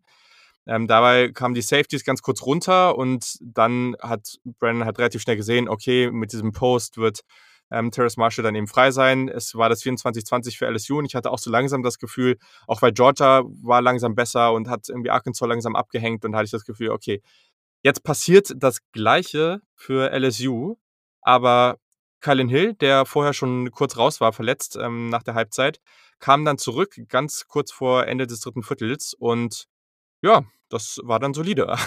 Also ganz, ganz kurzer Pass aus dem Backfield, so, ein, so eine Wheel Route, eben wieder aus dem Mesh-Konzept von Costello. Und ja, das war das erste Play des Drives. 75 Yards zum Touchdown. Niemand kann ihn tackeln. Auch da sah LSU überhaupt nicht gut aus und Michigan State geht wieder in Führung. Danach gab es noch eine Interception von Brennan. Ähm, da wurde aber, glaube ich, irgendwie am Ellbogen erwischt. Ähm, genau. Und danach Costello nochmal mit einem weiteren Pass eben dann zu, äh, zum Touchdown auf Austin Williams für 34-24. Ähm, Elias Ricks, der Five-Star-Freshman-Cornerback, hatte dann eine richtig starke Interception und überall kamen schon diese, auf, diese Rufe, oh, jetzt er uns Ding dir zusammen, das wird richtig, richtig stark. Ja, das, ähm, also sicherlich wird das ganz gut, aber Ricks sollte man vielleicht auch den, das restliche Spiel im Auge behalten, weil da wurde er teilweise ganz schön verbrannt. Ähm, ja, genau. Also Brandon später nochmal tief auf Terrace Marshall, der den Ball contestet mit einer Hand fängt. Richtig, richtig gut. Ähm, aber ja, dann, dann kam ja sogar noch der Ausgleich von LSU, dann mit dem, mit dem Field Goal. Allerdings, ja, Costello hat sich in dieser Partie nicht unterkriegen lassen. Es gab viele Situationen, wo man das Gefühl hatte, okay, jetzt kommt LSU und jetzt ist es gleich zu Ende. Aber Costello lebt für Third Down, habe ich das Gefühl. Also der hatte ja, ich weiß gar nicht, wie viele seiner Touchdowns er irgendwie hatte, glaube ich, 170, 200 Yards irgendwo im dritten Viertel schon ähm, bei Third Down. Und ähm, genau, kam dann bei einem weiteren Touchdown bei Third Down eben zum 44, 34 und LSU war geschlagen. Das war wirklich heftig. Also es war ganz, ganz stark, was die, was die da gemacht haben. Und jetzt ist ja wieder irgendwie die Frage, wo, wo stehen wir jetzt hier? Also klar, mit, mit ähm, einem Derek Stingley bist du, bist du besser aufgestellt bei LSU. Aber hast du das Gefühl, dass Miles Brennan jetzt jemand ist, der jetzt einfach nur ein bisschen Growing Pains hatte im ersten Spiel und wo das schon noch besser werden könnte? Oder wird das jetzt ein, einfach nichts? Oder wird das einfach nur eine sehr, sehr durchschnittliche Saison? Auch gerade mit der Wide Receiver Gruppe, die ja jetzt gerade mit dem Abgang von Jamal Chase auch nicht die absolute Elite ist. Ja, also so weit würde ich auf jeden Fall nicht gehen. Ähm, mhm. Miles Brennan kann was. Das hat er für mich auch gezeigt gegen Mississippi State. Ähm, der hat immer noch zwei, drei echt gute Receiver, die er, ähm, ähm, ja, die er gut bedienen kann. Ähm, ist halt die Frage, was halt im Rest ist. Ne? Die O-Line ist relativ neu. Ähm, es fehlt ein Clyde Edwards Hilaire, Running Back. Ähm, und ich meine, am Ende hast du halt trotzdem 34 Punkte erzielt, äh, aber wenn die Defense dann halt 44 äh, Buden kriegt, ähm, und die einfach die Defense einfach nicht vom Feld kommt und Costello machen kann, was er möchte, dann, dann verlierst du halt so ein Spiel. Und ja, der erste große Dämpfer für LSU, denke ich mal. Ähm, man hat jetzt auch nächste, nächste Woche Arkansas zu Hause und dann spielt man halt auch schon wieder gegen Kentucky. Und, äh, ach nee, Moment, das war das, das war Mississippi State äh, Schedule, sorry. Ähm, ja, auf jeden Fall, ich würde da, wie gesagt, auch abwarten. Ich meine, ne, neuer Quarterback, ähm, LSU mhm. ist halt, wie gesagt, jetzt geschwächt. Äh, die werden jetzt, ich will jetzt schon soweit sagen, würde sagen, das ist jetzt erstmal ein, ein, Jahr, wo die erstmal gucken müssen, wo sie stehen, ähm, wie gut können sie das Talent entwickeln und dann würde ich halt gucken, wie man dann 2021 wieder ähm, erfolgreich äh, in der SEC spielen kann. Weil die Saison, ich würde die jetzt auch schon äh, abschreiben erstmal, von den größeren Teams der SEC, weil dafür war das für mich zu wenig. Und auf der anderen Seite bin ich jetzt sehr gespannt, wie Mississippi State äh, die Saison spielen mhm. will, weil ich glaube, über die haben auch nicht so viele gesprochen vor der Saison äh, als ja als äh, sehr interessantes Team in der SEC. Ja, voll spannend, ne? Dass, dass beide Mississippi-Unis jetzt hier irgendwie voll der Faktor werden könnten. Also zu LSU in den nächsten Wochen geht es erstmal gegen Vanderbilt und gegen Missouri. Das ist natürlich mehr als machbar, keine Frage. Da kann man sich vielleicht erstmal ein bisschen akklimatisieren, ein bisschen reinkommen. Aber du hast schon recht, ne? Danach geht's gegen Florida, South Carolina, Auburn, Alabama, ne? Also, das ist schon ein verdammtes Brett. Ich glaube, am Ende kann man schon damit rechnen, dass sie jetzt da irgendwie als mit einer positiven Bilanz rausgehen, aber viel mehr dann denke ich auch, denke ich auch erstmal nicht. Also, ja. Genau, ganz, ganz kurz noch, Terrace Marshall hatte 122 Receiving Yards und zwei Touchdowns, gerade in der zweiten Halbzeit dann ganz stark. Das Rushing Game war jetzt nicht so überzeugend. Also da fehlt mir jetzt schon noch einiges. Da muss man jetzt mal abwarten. Ähm, ja, weiß ich nicht. Also ähm, Tyrion Davis Price, der Sophomore, hat die meisten Carries bekommen, aber das war jetzt auch gut aufgeteilt. Äh, John Emery, der, der Freshman, der war natürlich, äh, Quatsch, Sophomore, sorry, ähm, das ist natürlich jemand, der sehr, sehr viel Talent mitbringt. Also allgemein ist er sehr, sehr viel Talent, aber weiß ich nicht. Also muss man jetzt mal abwarten. Aber genau, also ganz, ganz tolle Partie von Mississippi State.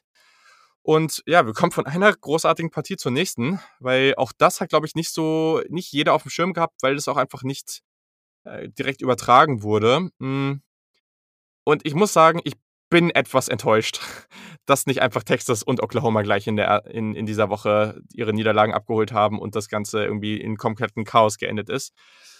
Denn äh, Texas gewinnt nach Overtime 63 zu 56 in, in bester, ja, in bester Big 12-Manier. Äh, Wahnsinn, was da schon wieder abgegangen ist. Also, das war unglaublich heftig und Genau, also ganz kurz, ich werde bei solchen Partien oder hatte mir gedacht, bei solchen Partien immer mal entweder gewisse Phasen oder eben so einen kurzen Abriss von der Partie zu machen, für die, die es auch nicht komplett gesehen hatten, um einfach nochmal so kurz reinzukommen, wie ist die Partie eigentlich abgelaufen.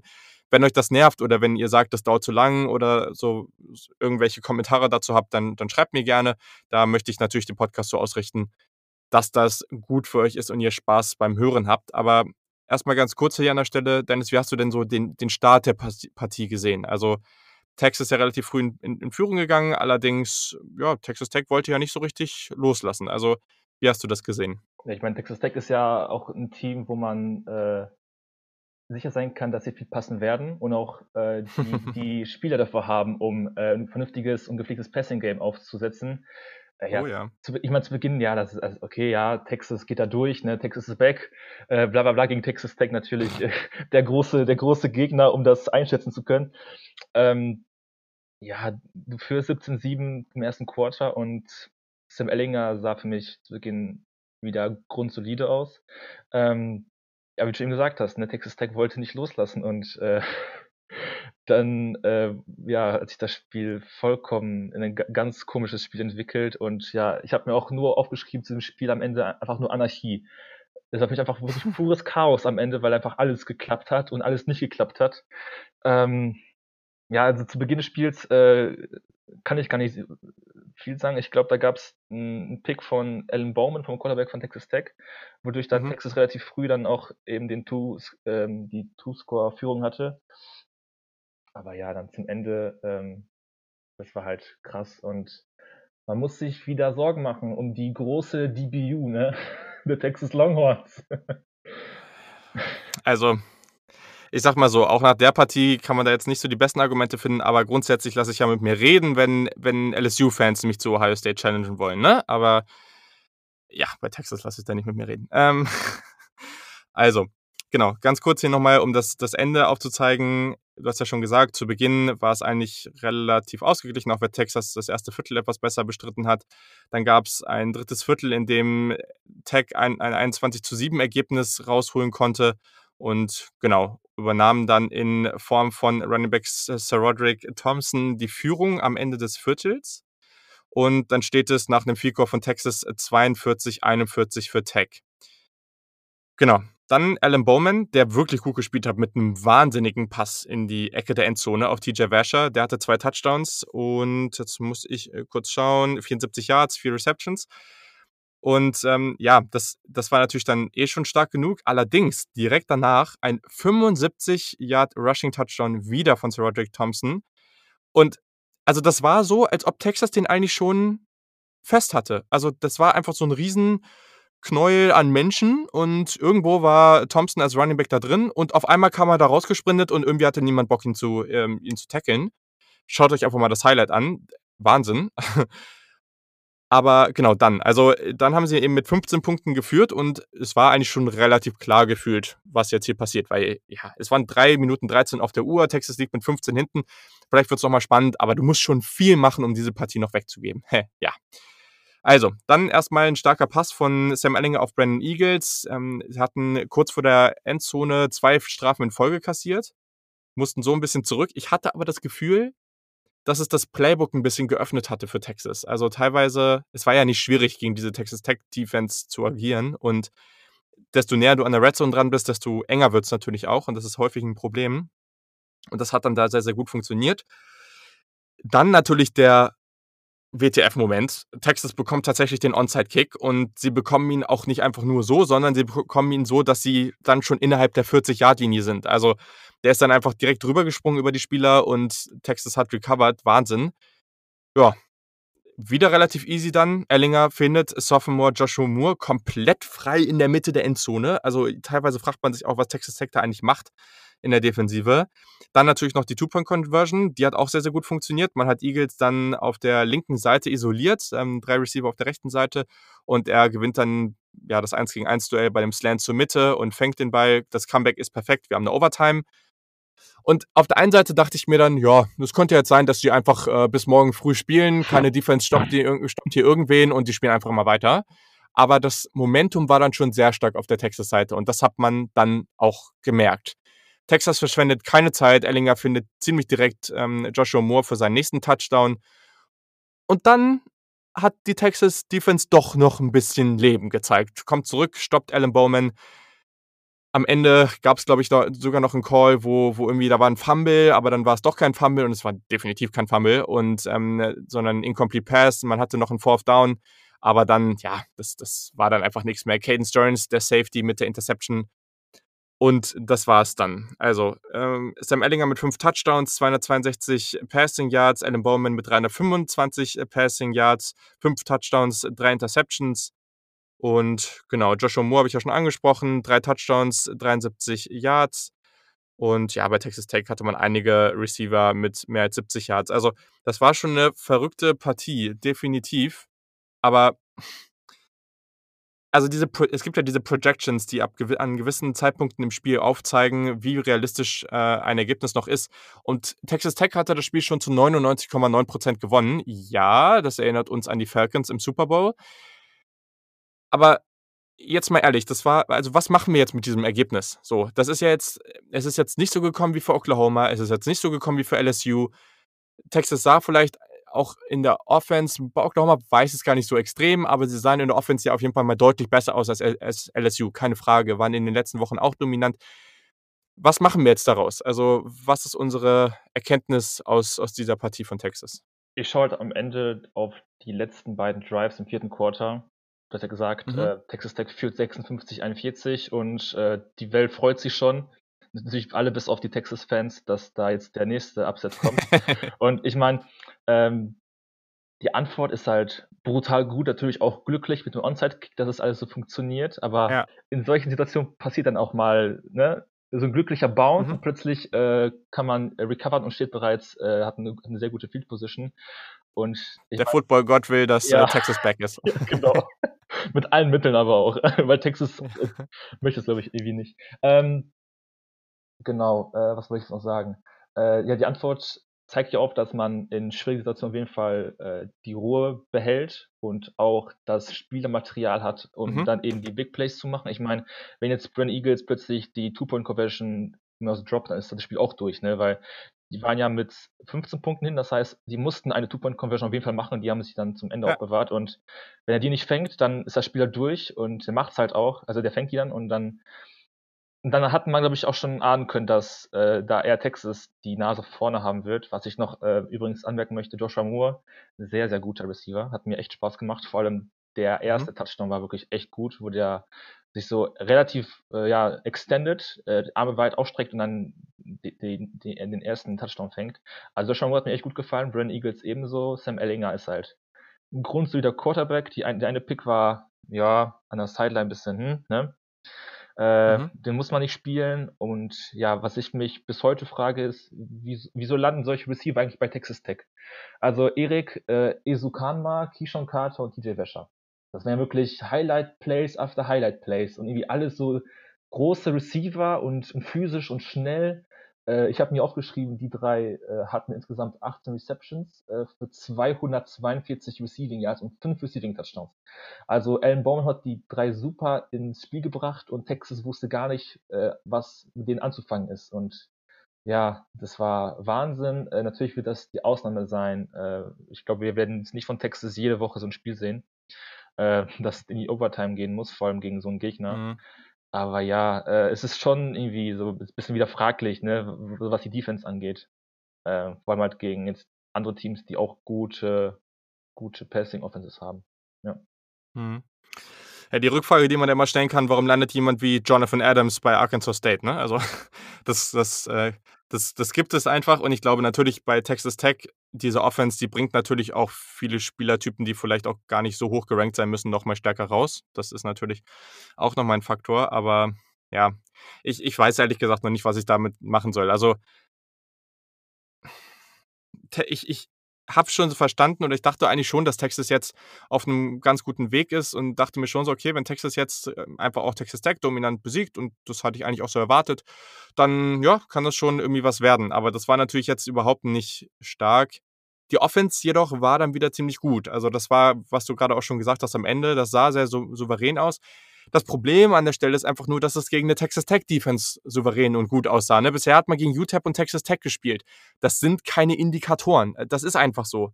Und das ist natürlich schon.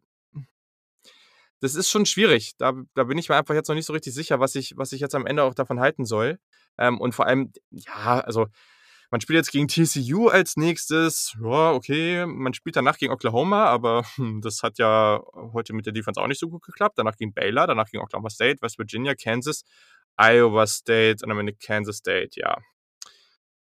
Also ich, ich weiß gar nicht, ob man jetzt so heftig gefordert wird, ne? Und das ist natürlich irgendwie das Ding. Also, wenn du eine richtig gute Offense hast, und zumindest Talent in der Defense. Texas wird nicht jede Woche so aussehen. Also Texas Tech schafft auch gegen ganz andere Teams, ähm, das mal irgendwie viele Punkte aufs Board zu bringen. Das muss man auch so sagen. Da ist schon ein Unterschied in der SEC und der Big 12. Es ist einfach so. Also in der SEC musst du einfach jede Woche liefern, weil einfach extrem starke Defensiven da rumlaufen. Und die Leute können mir immer wieder erzählen, dass die Big 12 jetzt, dass da die Defensiven sich auch verbessern und blablablub, aber es ist einfach ein Unterschied zu den anderen Conferences. Und deswegen ich glaube, dass es vielleicht noch das eine oder andere Shootout gibt. Und für mich ist es null entschieden, dass äh, Texas jetzt Oklahoma schlägt nach, nach der Niederlage von den Sooners. Aber ja, gleichzeitig kann man sich auch durchaus vorstellen, dass äh, Texas jetzt hier vielleicht eine sehr, sehr gute Saison spielt und mit einer oder sogar keiner Niederlagen da durchgeht. Das halte ich jetzt auch nicht für komplett unrealistisch. Vor allem die Receiver hast du schon gesagt, das, das gefällt mir eigentlich auch. Das sieht schon durchaus gut aus. So, ja, wir haben, mal kurz auf die Uhr gucken, wir haben schon über eine Stunde rum und äh, wir kommen auch gleich zu den schnelleren Abschnitten, aber wir sprechen noch, ja, sorry, wir müssen ganz kurz über Florida State gegen Miami sprechen. Ähm, ja. Dich als Florida State-Fan war natürlich eine bittere Geschichte. Ich habe mir noch mal einige Notizen auch dazu gemacht und wir haben ja auch einiges von dieser Partie erwartet, glaube ich. Gestern dieser unglaublich ironische Tweet, ich glaube von Florida State, dass die größte Rivalität im College-Sport zurück ist. Ähm, keine Ahnung, wer sich den Shit ausgedacht hat, aber das ist auf jeden Fall ein absoluter Joke. Ähm, erstens, weil Florida State gerade nicht, äh, ja, nicht wirklich auf dem Niveau ist, aber auch allgemein, weil das nicht an Auburn, Alabama und vor allem an Ohio State, Michigan rankommt. Aber egal, andere Diskussion. Ich, ich, ich, ich würde ähm, würd sogar die FSU-Rivalry zu Florida höher gewichten als die zu Miami. also von ah, daher, ja. Interessant. Interessant. Ja, voll spannend. Also ist ja deine Perspektive, glaube ich, auch nochmal die bessere als meine. Ähm, genau, ich glaube, du kannst ja erstmal kurz deine, deine Overall-Eindrücke schildern. Ich glaube, danach, ich würde jetzt gar nicht so zwingend auf den Ablauf vom Spiel eingehen, aber ich würde danach gerne mal drauf gucken, Miami sah sehr, sehr gut aus. Und was bedeutet das jetzt eigentlich für Miami und wie sehen wir Miami jetzt gerade und wie sehen wir Florida State? Ich glaube, das sind zwei so interessante Teams, dass es auch trotz dieses Ergebnisses von 52 zu 10 nochmal spannend ist, da genauer reinzugehen. Aber genau, schilder doch erstmal kurz irgendwie, wie war dein Eindruck vom Spiel und was hast du daraus mitnehmen können? Also ich habe mich schon vor dem Spiel bereit gemacht, dass ähm, das Florida State verlieren wird. Ähm, ich glaube, der Spread, glaube ich, lag bei äh, 11 Punkten für Miami, wo ich auch so dachte, so nein, Mhm. das wird auf jeden Fall de deutlicher werden. Ähm, Vorab gab es auch schon äh, so diese schönen Crossover-Episoden äh, Crossover, ähm, in ähm, bei Florida State Podcast mit äh, Schreibern der ähm, der U. Und da wird auch schon großkotzig gesagt, ja, das wird ein Shootout und so weiter. Ja, das wird, das wird die größte Niederlage in der Geschichte sein für Florida State zu null und so weiter. Und ich so, komm, ja, ja, ja, vielleicht ähm, kriegt das doch noch was. Und zumal die Spiele davor mir schon gezeigt, dass, dass äh, der Samstag äh, war so ein Tag, wo Upsets möglich sind. Und vielleicht hatte ich da auch wieder ein bisschen Hoffnung äh, für die Begegnung gegen Miami. Ähm, ja, dann ging das Spiel los. Äh, die erste. Die gute alte Upside-Luft, ne? Ja, ja, genau. Die sehr dünn, aber ist sehr, sehr dünn, man auch tief fallen kann. Ähm, Tamarian Terry ähm, wurde zu Beginn bekannt, dass der wohl nur limitiert spielen wird, der beste Receiver ähm, auf dem Feld wahrscheinlich auch, auch der beste von Florida State. Der hatte sich nämlich beim Spiel gegen Georgia Tech vor zwei Wochen etwas, ich glaube, an den Rippen verletzt und war deshalb nur limitiert eingesetzt worden. Ähm, Miami startet mit einem echt soliden Drive. Ähm, Derek King, super effizient. Das, das Rushing, die Rushing Offense von Miami hat wieder gut funktioniert. Ähm, mit Cameron Harris und Jalen Knighton. Ähm, genau, und Cheney, das war grundsolide. Mhm. Ähm, gehen dann mit 7-0 in Führung, weil sie sämtliche Third und Shorts und auch Fourth Downs ausspielen und auch erfolgreich ausspielen, weil Florida State die Defense, äh, die einfach nicht vom Feld bekommt, die Offense. Ähm, der erste Drive von Florida State hat mich überrascht, hat, war sehr positiv, ähm, leider nur mit einem Field Goal am Ende. Äh, aber da hat man schon so, okay, vielleicht geht da was. Sah zumindest, zumindest relativ gut aus, auch mit James Blackman, ähm, ähm, ja, in der Shotgun. Äh, dann, ja, geht, geht die Achterbahnfahrt weiter der Gefühle. Äh, nächster Drive von Miami, wieder Touchdown. Florida State free and out. Und ja, Miami ging dann durch und die waren super effizient, haben ich glaube, in, in, der ersten Hälfte waren die ersten sechs Drives fünf Touchdowns und ein Field Goal mhm. und ja, sämtliche Third Downs, wo ich wirklich äh, fast schon gebetet habe, so bitte komm, endlich mal ein Stop bei Third Down, weil das kann ja nicht sein, dass, dass Derek King immer noch eine Anspielstation findet oder zu Not halt auch ähm, rausscramblen kann. Ähm, was mich überrascht hat, war, dass Florida State häufig nur mit drei Mann geblitzt hat, ähnlich wie Louisville in der letzten Woche ja, in Miami. Ja. Und dann halt acht Mann in Coverage. Ich denke mal, so ein bisschen ähm, die, äh, der, ähm, aus der Angst, dass halt King dann ähm, bei einem Blitz oder bei mehreren Rushern die Beine in die Hand nimmt und dann fürs neue First Down läuft. Aber ich habe das Gefühl, dass es dann eher die, die Defense geschwächt hat von Florida State, dass man da auf King keinen Druck bekommen hat. Ähm, die sind durchmarschiert. Äh, von der Florida State Offense kam nichts mehr. Zur Halbzeit steht das dann auch 3 zu 38 und ja, äh, es, es, es folgen bereits die ersten, äh, die, ersten Reaction-Shows von Florida State Podcast, die schon den Fernseher ausgemacht haben und schon über Spiele reden, als wäre es vorbei. Äh, ja, äh, Rivalry Week, aber die Stimmung kam gar nicht rüber, weil einfach Miami viel zu dominant war. Florida State viel zu schwach war. Äh, die Defense ist nicht gut, gar nicht gut, äh, obwohl eigentlich Talent vorhanden ist, aber was Mhm. bringt dir Talent, wenn die Unit halt am Ende nicht stimmt oder auch das, äh, ja, die, die Calls vom, vom Coaching-Staff äh, nicht kommen. Äh, zum, mal zum Coaching-Staff, Mike Novell hat ja gefehlt. Der war ja letzte Mhm. Woche Donnerstag ähm, an Covid-19 erkrankt und durfte das Spiel dann vom eigenen Sofa schauen. Ähm, ja, ob der jetzt den, den, den Unterschied machen könnte, glaube ich halt nicht, weil dafür ist einfach Florida State zu schlecht. Ähm, zu Miami, ja, wie gegen Louisville auch. Also die Offense gefällt mir echt gut, äh, super effizient. Derek King wird mich auch gar nicht so krass gefordert, dass der irgendwelche Big Plays machen muss, sondern der spielt seinen Stiefel runter, macht einfach keine Fehler. Also es kommt zu keinen Turnovers. Ähm, und ja, Miami kann scoren, wie sie möchten, habe ich das Gefühl. Ähm, wie heißt nochmal der Brevin Jordan, genau, der Tight End, Ja. ähm, wurde wieder gut eingesetzt ähm, von, von Miami und von Derek King. Ähm, ja, die, ich weiß nicht, was ich noch sagen soll. Also, Nee, ähm, also sechs Sacks ist ja, ist, von Miami gab es auch noch, weil die FSU O-Line wieder mal nicht gehalten hat und auch ja, äh, James Blackman war dann auch irgendwann komplett äh, von der Rolle und hat gespielt wie ein True Freshman, der gar nicht mehr weiß, was er mit sich anfangen soll mit dem Ball. Äh, insgesamt haben drei Florida State Quarterbacks einen Pass geworfen. Alle drei haben eine Interception geworfen. Das ist auch, glaube ich, mal äh, ein schöner Rekord, den sich FSU irgendwo aufschreiben kann. Gab einen wirklich fatalen äh, Pick von Ähm, Jordan Travis, der bei einem oh ja, Reverse, katastrophal. Reverse also. bekommt, äh, bekommt den Toss von Jason Corbett, dem Running Back. Ja, plötzlich stehen zwei Miami-Defender äh, vor ihm und im Fallen will er den Ball noch irgendwie wegwerfen oder anbringen. Ich weiß nicht, was er da sieht. Trifft da den Defensive End Jalen Phillips, den UCLA-Transfer, ähm, der mit dem Pick und ja, das Video ging dann auch relativ früh bei Twitter gut durch die Decke. Ähm, ja, es ist gerade keine gute Zeit für Florida State. Ähm, und ja, Miami ist gut. Ich weiß nicht, wie gut man sie einschätzen kann, weil FSU und Louisville sind für mich keine guten Defenses in der ACC. Und Miami geht jetzt in die Bye Week. Danach kommt Clemson und Pitt zwei der eher ah. besseren Defenses. Und ich glaube, das sind dann auch die, die Spiele, die ähm, Miami, ähm, äh, wo da Miami richtig gefordert wird und wo wir dann auch richtig einschätzen können, wie gut dieses Team von Manny Diaz jetzt ist. Spannend, ne? Also ich erinnere mich an die Partie von Lamar Jackson gegen Clemson. Also ich glaube, dass äh, also Miami gegen Clemson könnte eine der besseren Partien der gesamten Saison werden, glaube ich. Ähm, ja. Ich, äh, also nochmal kurz bei Florida State. Ich fand es ganz spannend. Ähm, einfach nur zu meinen Eindrücken vom Playdesign vielleicht auch. Ich fand es interessant, wie sie auch gerade zu Beginn relativ so mit Motion, mit Sweeps, auch mit Tosses funkt, äh, fungiert haben. Da auch gerade so irgendwie viel East-West versucht haben zu gehen. Und dann eben von Travis diese, diese designten Quarterback-Runs durch die Mitte, ne? Also versucht haben, irgendwie das Feld auseinanderzuziehen und dann durch die Mitte zu attackieren.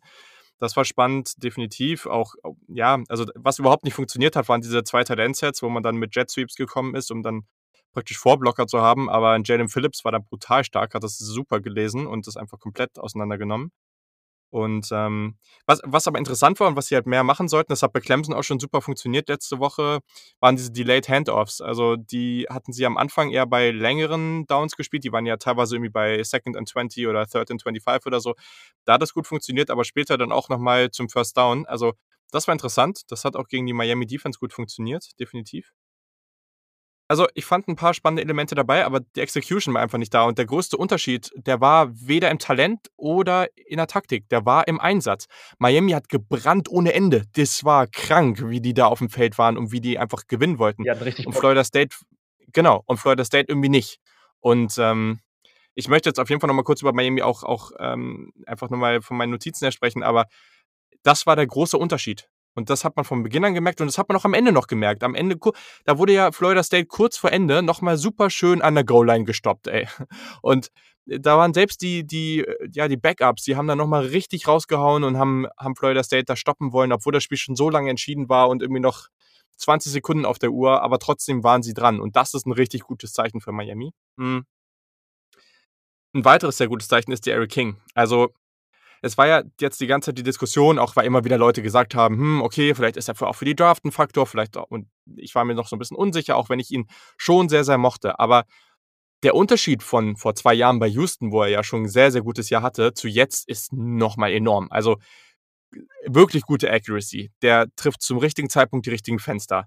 Ähm, der ist natürlich gerade bei Pressures unglaublich dynamisch da rauszukommen. Das war richtig, richtig gut seine Gravity, die er als Runner hat, also die war enorm. Ich habe mir jetzt hier auch so einen Screenshot rausge ähm, rausgehauen, wo, also das war beim zweiten Cameron Harris Touchdown. Da ähm, steht äh, Harris praktisch hinter ihm und äh, in, in der Pistol und ähm, ja, Derrick King gibt, übergibt ihm praktisch den Ball und links, man sieht praktisch das Bild so von hinten und links stehen eben zwei, zwei Defender, zwei Linebacker von, von Miami und sie sind gefreezed. Also sie sind wirklich stehen da und warten und gucken auf Derrick King und warten, was von ihm kommt. Und das führt dann praktisch dazu, dass er den Ball übergibt. Er, er läuft nicht selber, er guckt, er wirft auch nicht den Screen Pass, den er dann antäuscht, sondern Harris bekommt den Ball und läuft einfach untouched zum Touchdown durch. Das sind noch 10, 15 Yards von da. Ich glaube 13 Yards oder sowas. Und das zeigt einfach, was diese Power von einem mobilen Quarterback und vor allem von einem solch mobilen, also Derrick King ist ja nochmal Next Level, da ausrichten kann. Und also das war natürlich auch nicht gut von Miami, aber das wird auch gegen andere Teams funktionieren. Sein Deep Passing, alleine der auf die Wiggins, der 40-Jahr-Touchdown, das war ein super Beispiel, weil der findet seine Spieler im Lauf und er findet sie so, dass sie nicht abstoppen müssen. Sicherlich nicht immer, aber das Deep Passing war bis jetzt wirklich richtig, richtig stark und war unglaublich akkurat. Das Placement war gut der wird den Ball schnell los. Also es gab selten die Situation, dass er irgendwie Probleme mit dem Druck hatte. Und er wirkt einfach als Dropback-Passer wirklich gelassen. Das ist nicht der Quarterback, der einfach schnell losrennt, weil er irgendwie panisch wird, sondern er wartet, er steht da hinten, er hat den Arm, um lange Pässe anzubringen. Auch hier nochmal, ich habe schon eine Derrick King ähm, Playlist auf YouTube. Guckt euch das mal an. Da kommen heute auch noch ein paar neue Videos dazu. Das ist richtig, richtig gut, was er bisher zeigt. Ich hoffe, er kann das so weitermachen, weil dann bin ich mal gespannt. Dann ist auch das wieder eine sehr, sehr interessante Case Study, wie das in der Draft am Ende endet, weil der macht es richtig gut. So. Und ähm, du hast schon die Running Backs angesprochen, dieser Running Back Room mit diesem, mit Cameron Harris, der auch sehr, sehr physisch ist, aber dann eben mit Knighton und Cheney, die auch bei schnellen so Swing-Passen und so gut eingesetzt werden können. Das war wirklich hervorragend. Hm. Das Blocking der Offensive Line, gerade beim, äh, beim im Rushing Game, war, war wirklich gut. Ähm, da auch einen definitiven Unterschied zu sehen. Aber ja, wie gesagt, auch hier ist natürlich der King-Faktor wieder relevant. Und ähm, ja, gab natürlich auch dieses witzige Ergebnis zwischendrin von 28 zu 3, was allen Football-Fans irgendwie ein, ja, ein Begriff sein sollte. Und ähm, ja, also ich fand es ich sehr, sehr interessant. Sie haben sehr schnell gespielt. Sie haben auch häufig mit den Running Backs eben diese Flat Zones attackiert, um, um die Running Backs in Bewegung zu bringen. Und dann war die Defense wirklich gut. Also Quincy Roche, der Temple ähm, unglaublich gut. Der hat diese Florida State Offensive Tackles da teilweise so armselig aussehen lassen. Jalen Phillips, ehemaliger Top-Recruit, glaube ich sogar, der bei UCLA sich da nicht durchsetzen konnte, verletzt war, spielt jetzt richtig, richtig stark. Tolle Instinkte gezeigt. Und ein Spieler, der mir aufgefallen ist und über den ich auch eine Playlist jetzt starten werde auf YouTube, Safety Baba Bowden. Alter Schwede. Unglaublich explosiv, richtig dynamisch, hat am Ende auch noch eine Interception gehabt. Ultra guter Spieler. Also, das hat mir wirklich gefallen. Ich bin sehr, sehr gespannt auf Miami, aber zum aktuellen Zeitpunkt traue ich denen alles zu. Und jetzt muss man mal abwarten, was dann eben in diesen Partien gegen zwei richtig gute Defensiven passiert. Ja, so. kann ich zustimmen. Zumal, äh, du hast ja eben schon ja. kurz die O-Line angesprochen von Miami, die war ja letzte Saison auch wirklich nicht gut. Ähm, eben, aber ja. ich weiß nicht, was da passiert ist. Also ein krasser Sprung. Also ich finde den Sprung der O-Line ja fast schon, ja, zumindest gleich stark wie den Sprung von Quarterback. Also äh, ganz, mhm. ganz starker Wandel da in der Miami Offense und äh, ja, sky's the limit, würde ich schon behaupten. Ich bin da gespannt, wie die jetzt äh, agieren werden. Was man noch sagen muss, ist, dass es, ähm, es gab auf der Seite von Miami zwei Ejections.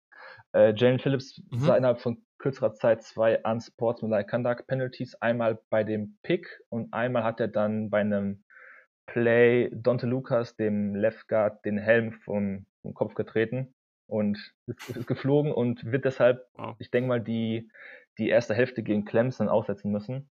Und dann gab es noch ein Targeting-Penalty eines Safeties. Ähm, ja, also ich bin mal, ich bin mal gespannt, wie, wie schwer dann die Ausfälle ähm, sein werden für Miami. Ja. Marvin Wilson ist auch geflogen für Targeting, ne? War doch so, oder? Boah, das war echt, ich weiß nicht, was der Typ macht, ne? Das ist, ich meine, Marvin Wilson, ne?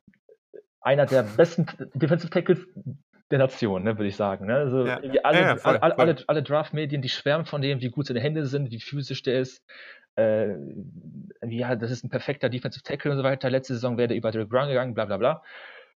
Und dann kommt er zurück und irgendwie der Hype ist groß und ja, die D-Line ist so super und der wird komplett neutralisiert ähm, und dann erlaubt er sich wirklich so einen, so einen total miesen Hit, der zuvor, der vor allem auch, als, er, als das Play passiert ist, gar nicht, äh, gar nicht gefleckt wurde oder so. Aber dann siehst du halt in der ja. Wiederholung, äh, wie der wirklich ich weiß nicht, der, der, der, der, zieht die Arme zum Körper und geht einfach mit dem Kopf voll äh, äh, frontal äh, gegen den, war das ein Running Back oder ein Receiver?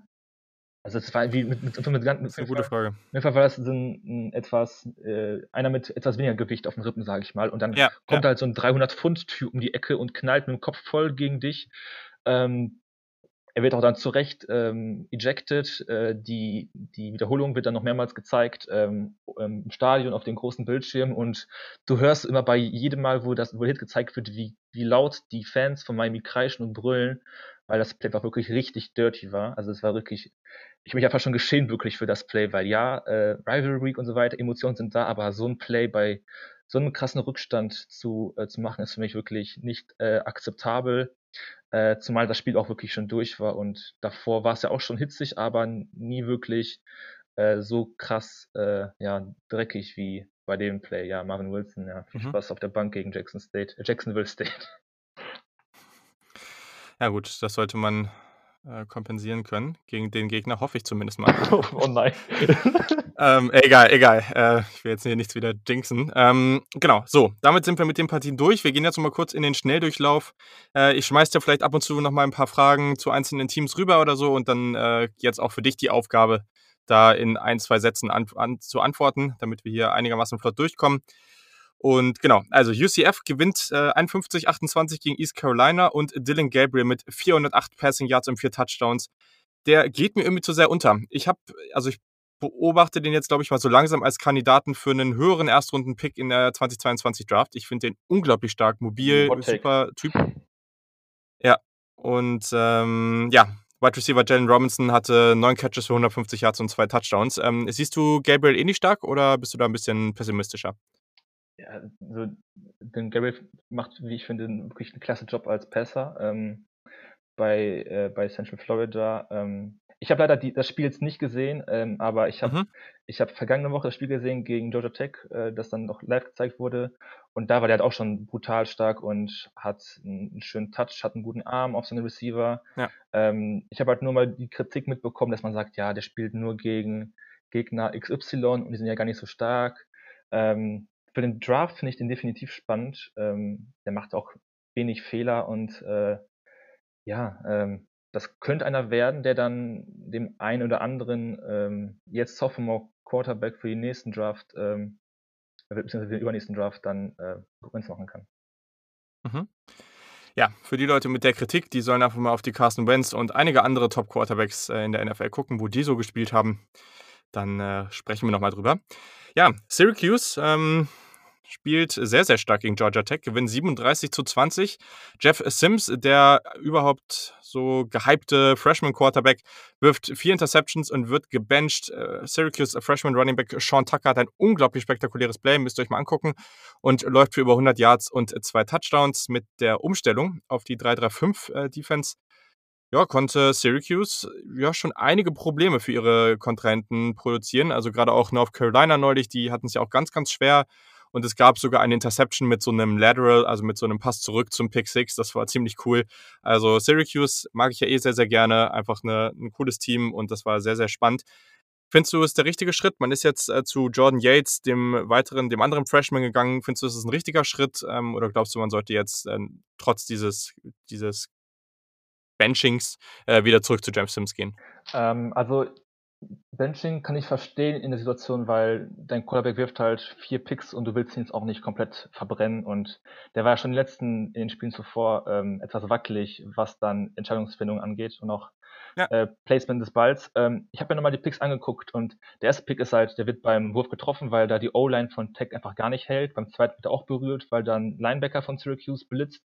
Da ist er halt, finde ich, äh, kann halt nichts machen. Ne? Da will der Ball auch schnell loswerden, weil der Druck sieht und der Ball geht halt äh, ja, geht relativ weit hoch und dann wird er halt easy gepickt.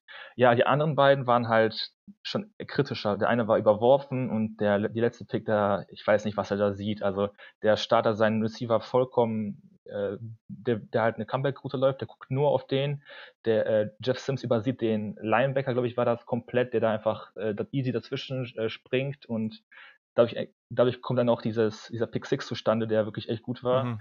Ja, äh, Syracuse hat halt dann ein leichtes Spiel mit ganz guten Field Positions und da muss auch Tommy DeVito nicht viel machen, weil der eben angesprochene Freshman Running Back Sean Tucker ein sehr, sehr gutes Spiel hatte und ja, er hatte viele Big Plays im Passing Game mit ein paar schönen Pässen von Tommy DeVito, der in den letzten Wochen nicht so gut war, ja. aber das sah schon besser aus und ja, George Tech war ja nach dem FSU-Sieg schon etwas gehypt und jetzt ist man, glaube ich, wieder ein bisschen am Boden anerlangt. Ähm, ich würde aber nicht Jeff Sims äh, jetzt äh, die nächsten Spiele nicht spielen lassen, weil dafür hat er, finde ich, echt ein paar gute Plays gehabt mit schönen ja. Rollouts nach rechts und auch äh, schönem Touch.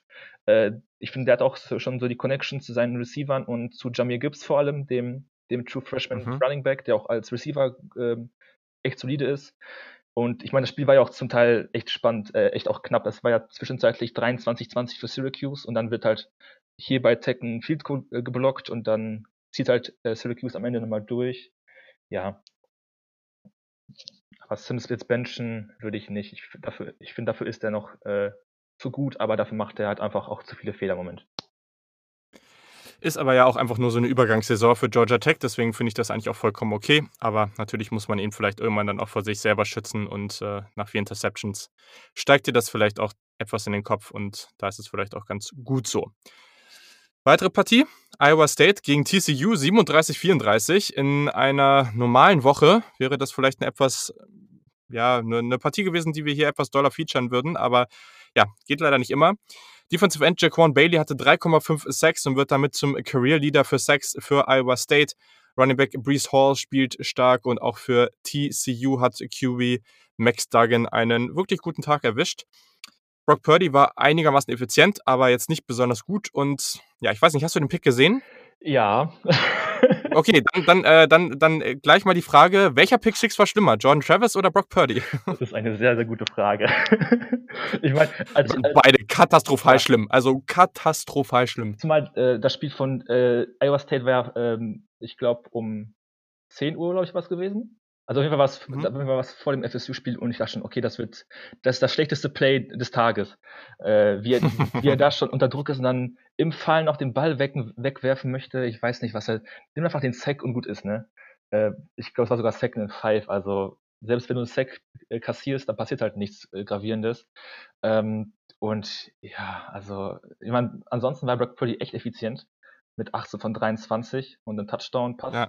Äh, aber ja, und ich meine, du bist ja auch ein großer Purdy-Fan, wie ich weiß. Und äh, ja, mit, mit so einem Play schießt man sich halt relativ schnell ins eigene Bein und äh, TCU war ja auch wieder doch recht nah dran, nachdem dann Max Duggan für Matthew Downing ins Spiel kam und mhm. super effizient war mit 16 von 19 äh, Completions für 241 Yards und drei Touchdowns. Also Max Duggan ist back. Voll. Also ich glaube, ich habe es eben auch falsch gesagt. Der äh, Pick von äh, John Travis war ja, glaube ich, kein Pick 6, ähm, aber Interceptions. Ja, also das darf Brock Purdy so niemals passieren. Der ist ja irgendwie so rumgeschleudert worden auf dem Boden und dabei irgendwie nochmal zu denken, ich schmeiß mal kurz den Ball weg. Also geht gar nicht. Und muss man so sagen, Purdy hat, spielt bis jetzt nicht besonders gut. Also bin mal gespannt, wie es weitergeht. Aber bisher ist das noch nicht die Saison, die wir uns von ihm erwartet haben. So, dann gehen wir zu einer Partie, von der ich auch dachte, dass wir über die etwas ausführlicher sprechen würden. Und zwar ist das Georgia gegen Arkansas. Am Ende gewinnt Georgia 37 zu 10. Das sah aber ganz, ganz lange nach einem Upset aus. Georgias Offense war katastrophal in der ersten Hälfte und äh, sie scorten nur fünf Punkte. Sie hatten fast 100 Yards an Strafen. Gefühlt waren das mehr, als sie irgendwie andere Yards hatten. Also habe ich jetzt nicht äh, vor Augen, aber könnte ich mir gut vorstellen. Duane Mathis ist ja relativ überraschend gestartet. Ähm, JT Daniels war noch nicht geklärt und ja, angeblich sah er ja auch so gut aus und das, der hatte ja auch irgendwie ähm, Gehirntumor oder irgendwie eine Operation am Gehirn letztes Jahr und das war irgendwie eine total coole Geschichte. Es ist sehr, sehr schade, aber Mathis sah gestern wirklich nicht gut aus. Diese gesamte Offense war einfach katastrophal. Memphis am Ende mit 8 von 17, 55 Yards, eine Interception. Hm. Und dann, ja, kam der gute Stanton Bennett und ich glaube, da waren jetzt nicht alle Georgia-Fans unglaublich begeistert, aber ja, das sah dann nach etwas Eingewöhnungsphase dann doch auch noch ganz gut aus und man kann dann doch noch die Partie relativ souverän gewinnen, nachdem Arkansas in der ersten Hälfte klar das bessere Team war. Das muss man einfach so sagen. Aber ja, das war dann so ein typischer Fall, dass irgendwann dann der Motor angesprungen ist und, und Georgia das dann ganz gut gemacht hat. Aber trotz alledem muss man, glaube ich, sagen, dass Arkansas und Sam Pittman, der neue Head Coach, die haben das wirklich gut gemacht. Und die werden dieses Jahr vielleicht gar keine oder auf jeden Fall wenig Spiele gewinnen, aber ich denke, das ist was, da kann man drauf aufbauen. Vor allem die, genau. vor allem die Defense halt von Arkansas, ne, von Razorbacks, die hat, Yo. die war halt echt Voll. Also auch wenn Devon Mathis äh, nicht gut war, äh, das lag zum Teil auch daran, dass äh, die Razorbacks Defense wirklich echt stark war. Und ja, ich meine, wenn Arkansas deiner ersten Hälfte ein paar mehr Punkte scored und mit, keine Ahnung, mit hm. 15 oder ich weiß nicht, 17 Punkten in Führung geht, dann glaube ich nicht, dass Georgia zurückkommt, weil ne, das, trotz dieser sch schlechten Offense, es stand halt 5-7 zur Halbzeit, ne? Und dann kommt halt die Defense von Georgia aufs Feld und äh, holt sich noch drei Picks und mehrere Big Plays, äh, ja, und dann hat man halt auch als äh, Stetson Bennett ähm, gute Karten dann, ne? wenn dann, wenn das Feld wieder ein bisschen kleiner wird und dann auch die Receiver vernünftig äh, in die Partie kommen. Absolut, absolut. Genau. Dann schlägt Pittsburgh Louisville ganz knapp 23 zu 20. Die Pittsburgh Defense, die spielt tatsächlich ziemlich gut. Ist aber auch nicht so eine große Überraschung ähm, und hat den großen Unterschied hier gemacht. Sieben Sacks. Vor allem Patrick Jones, den hat der gute Yannick ja auch schon mal angesprochen, beziehungsweise in der Defensivdraft auch gezogen. Der war mit drei Sacks dabei, enorm dominant. Auch Senior Rashad Weaver hatte 2,5 Tackle for Loss, beziehungsweise ich glaube, es waren noch 2,5 Sacks. Ähm, auf der anderen Seite hatte Dorian Average 3,5 Tackle for Loss für Louisville, inklusive 2,5 Sacks. Und ja, die Offense der Cardinals rund um Javian Hawkins und Tutu Atwell wurde allerdings ziemlich gut gestoppt. Also das konnte man so sicherlich auch nicht erwarten. Hawkins hatte genau ein Big Play und sonst kam fast gar nichts. Und ja, das ist äh, für Louisville, glaube ich, schon enttäuschend. Aber Pitt, wir haben sie häufiger als Überraschungsteam angesprochen und da muss man jetzt mal abwarten. Also du hast das Spiel gegen Miami eben schon mal genannt. Ich denke, das ist sowas, das könnte eine Überraschung geben. Ich glaube es persönlich nicht, aber diese Defense und gerade die Defensive Line ist einfach äh, sehr, sehr dominant. Genau. Ja, also absolut. Also Pittsburgh Defense spielt echt guten, guten Football. ähm, da, mhm. Bei der Offense von Pittsburgh bin ich nur relativ verhalten. Ähm, ich bin auch nicht der größte ähm, Kenny Pickett-Fan, muss ich sagen, als Quarterback. Äh, Leading Receiver war ja Jordan Addison, der True Freshman.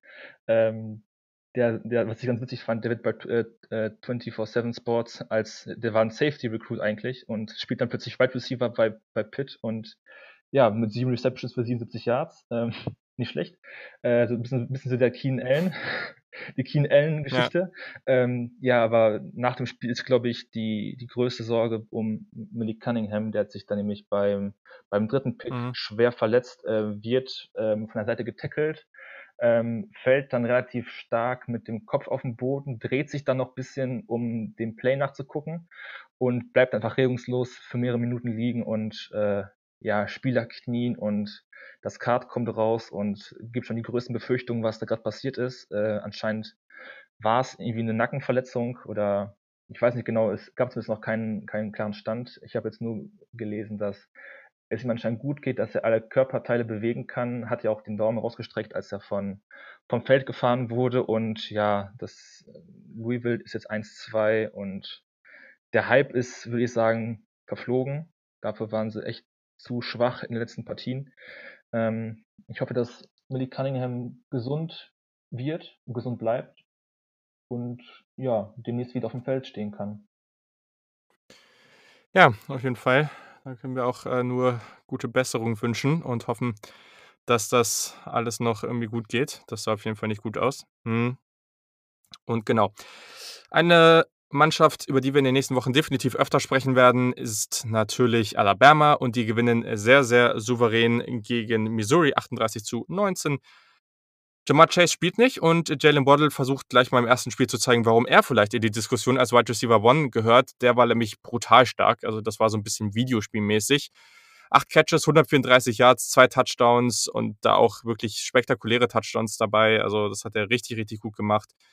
Auch Mac Jones wirklich gut. Der tiefe Touchdown-Pass auf Waddle war hervorragend. Da kann nur Jalen Waddle rankommen. Das war richtig gut.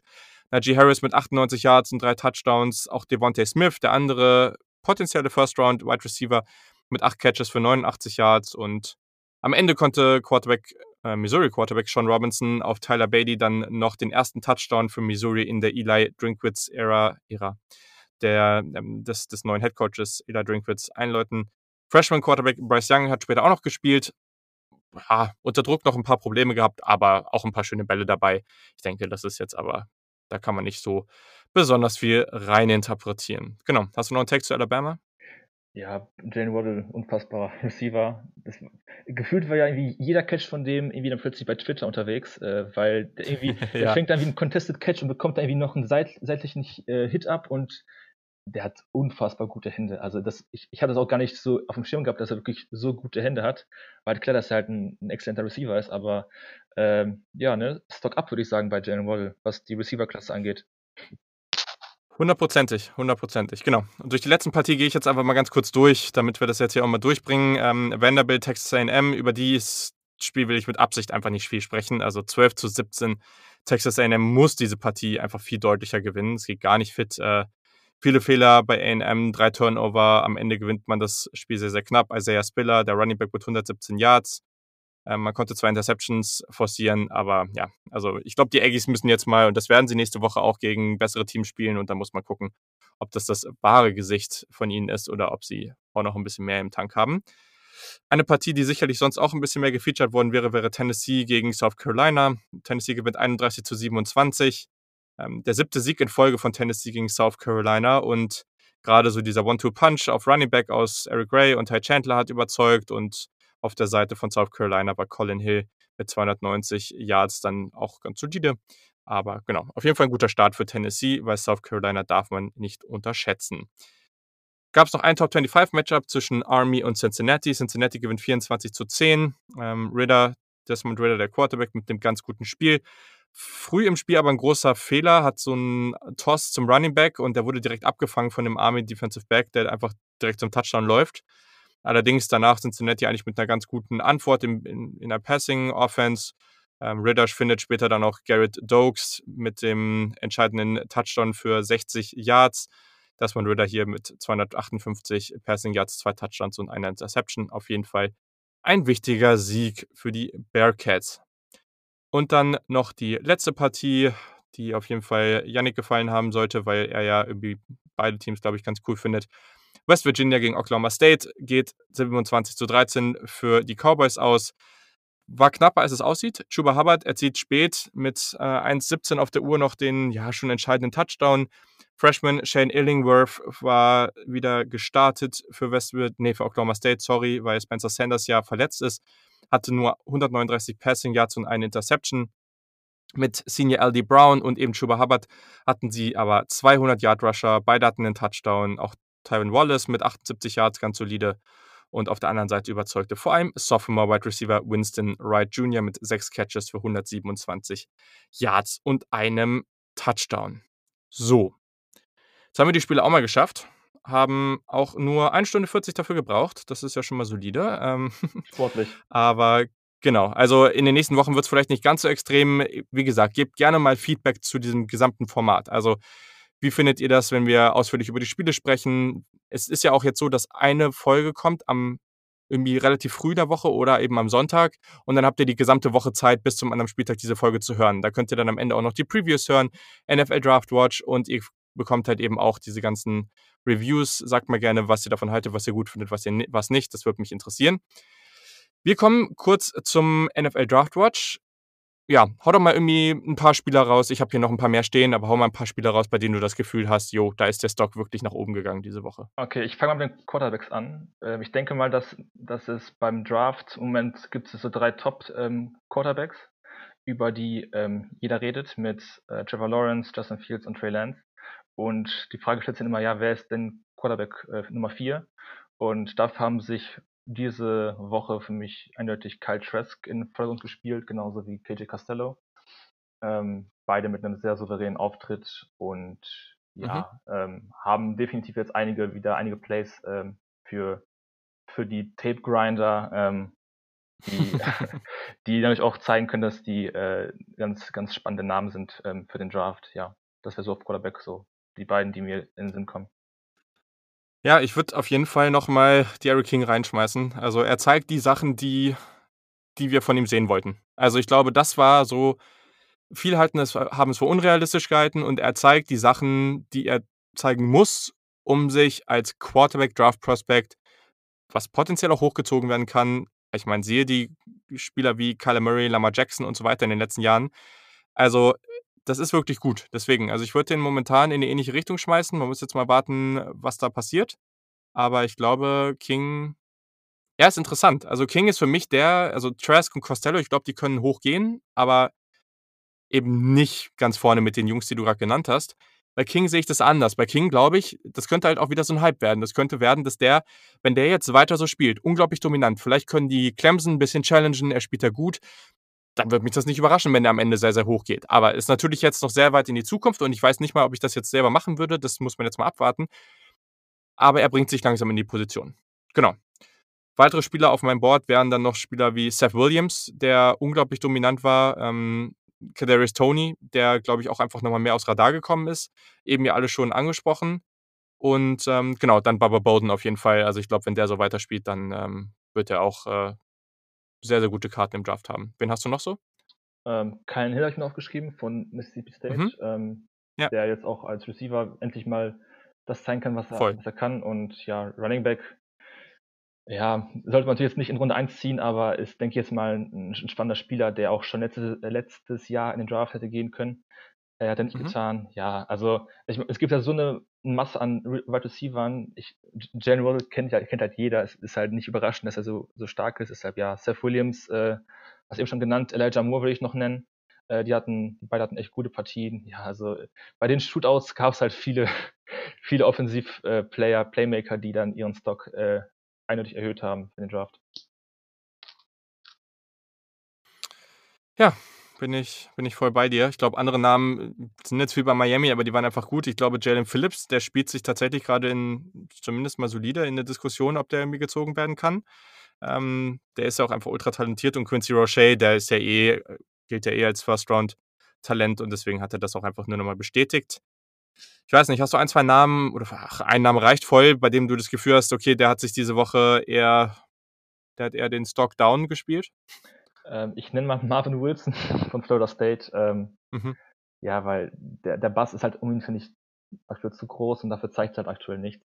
Der kann, wahrscheinlich kann er nicht so viel. Ich habe ich hab jetzt nicht die O-Line speziell beobachtet. Ich denke mal, der wird doch viel gedoppelt. Ähm, aber wenn du halt einfach ineffizient bist als, als Defensive Tackle, dann wirst du halt auch nicht hochgezogen, glaube ich, im Draft. Und ja, deshalb würde ich, vor allem dann noch mit der, mit der Ejection zum Ende, das spricht ja auch nicht für Wilson, das ist dann, dann viel Frust mhm. dabei.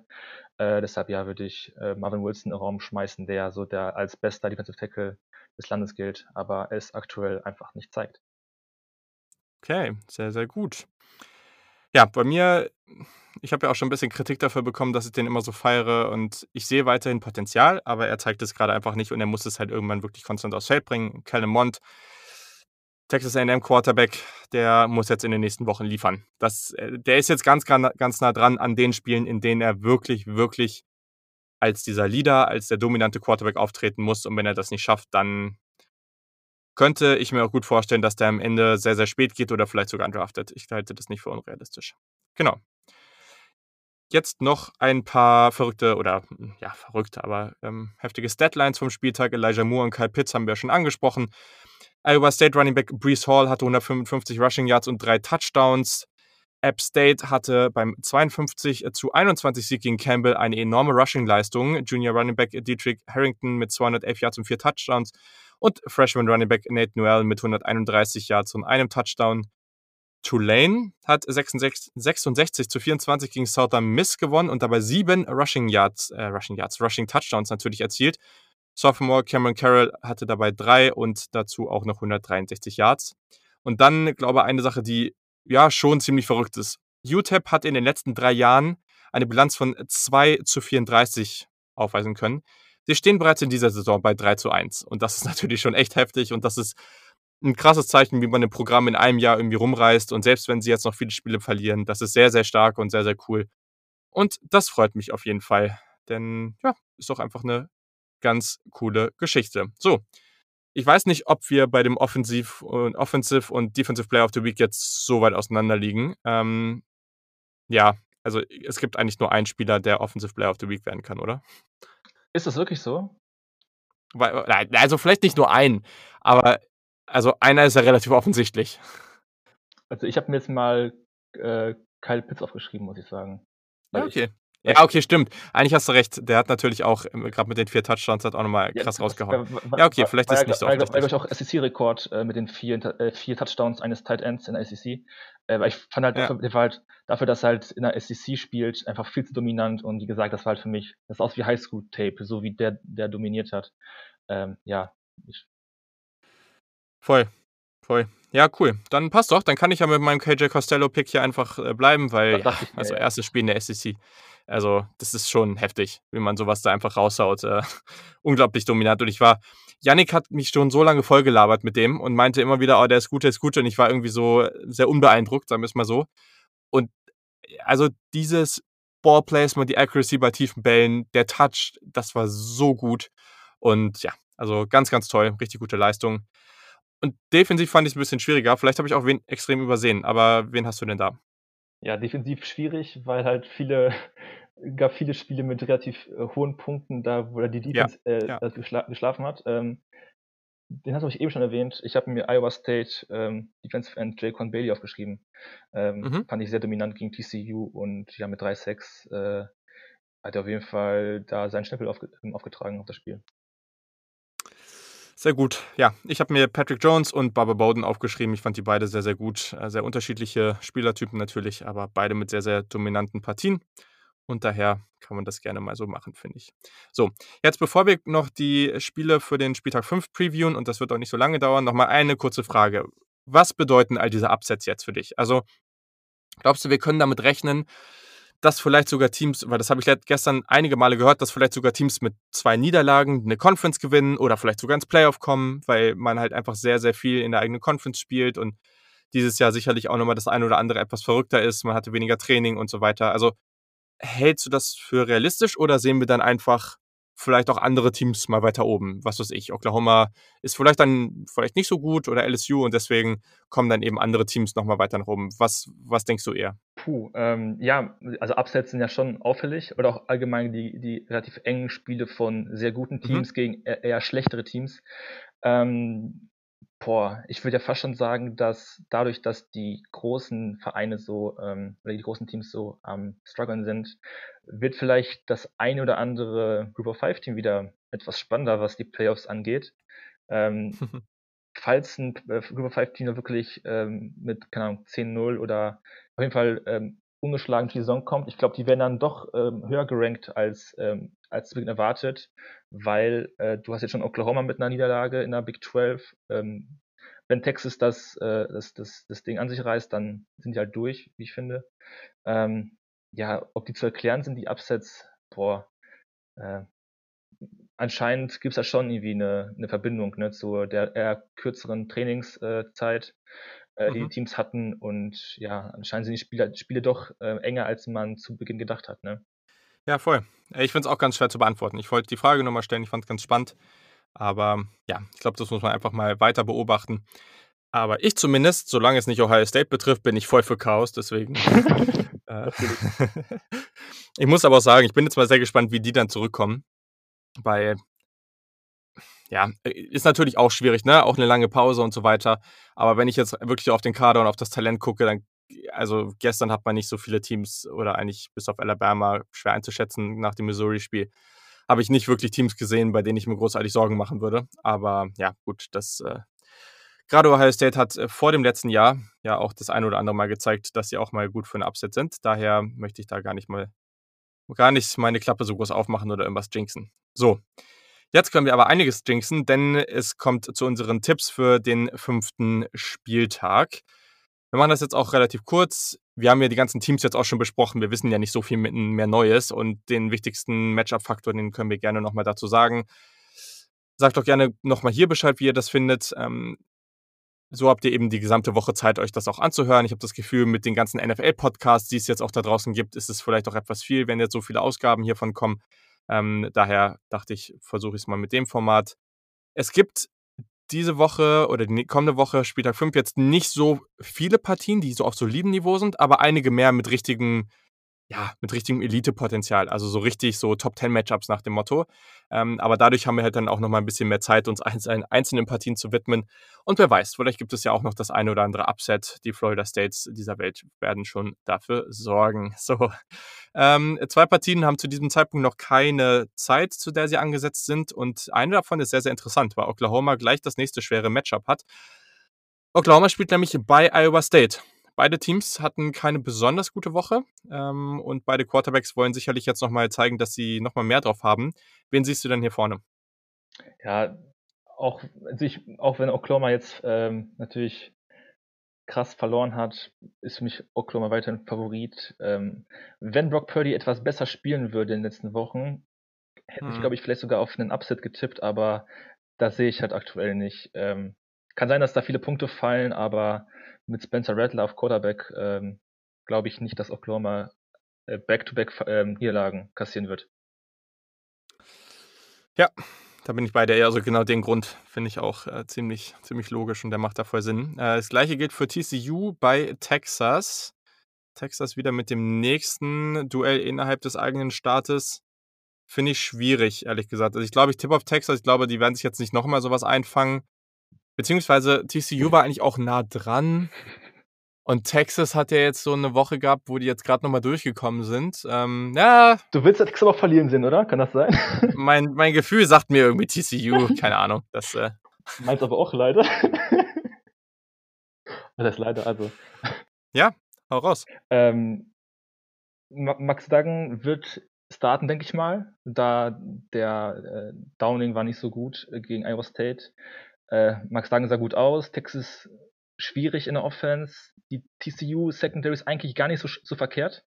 Ähm, mit zwei sehr, sehr guten Safeties. Ähm, ganz ehrlich, voll, voll. ich, ich sehe ich seh gerade natürlich, es gibt relativ wenige Faktoren, die für TCU sprechen, aber genau das macht es, finde ich, auch wieder so ein bisschen spannend. Und äh, TCU, ich irgendwie, mh, hm, na, na, schwierig.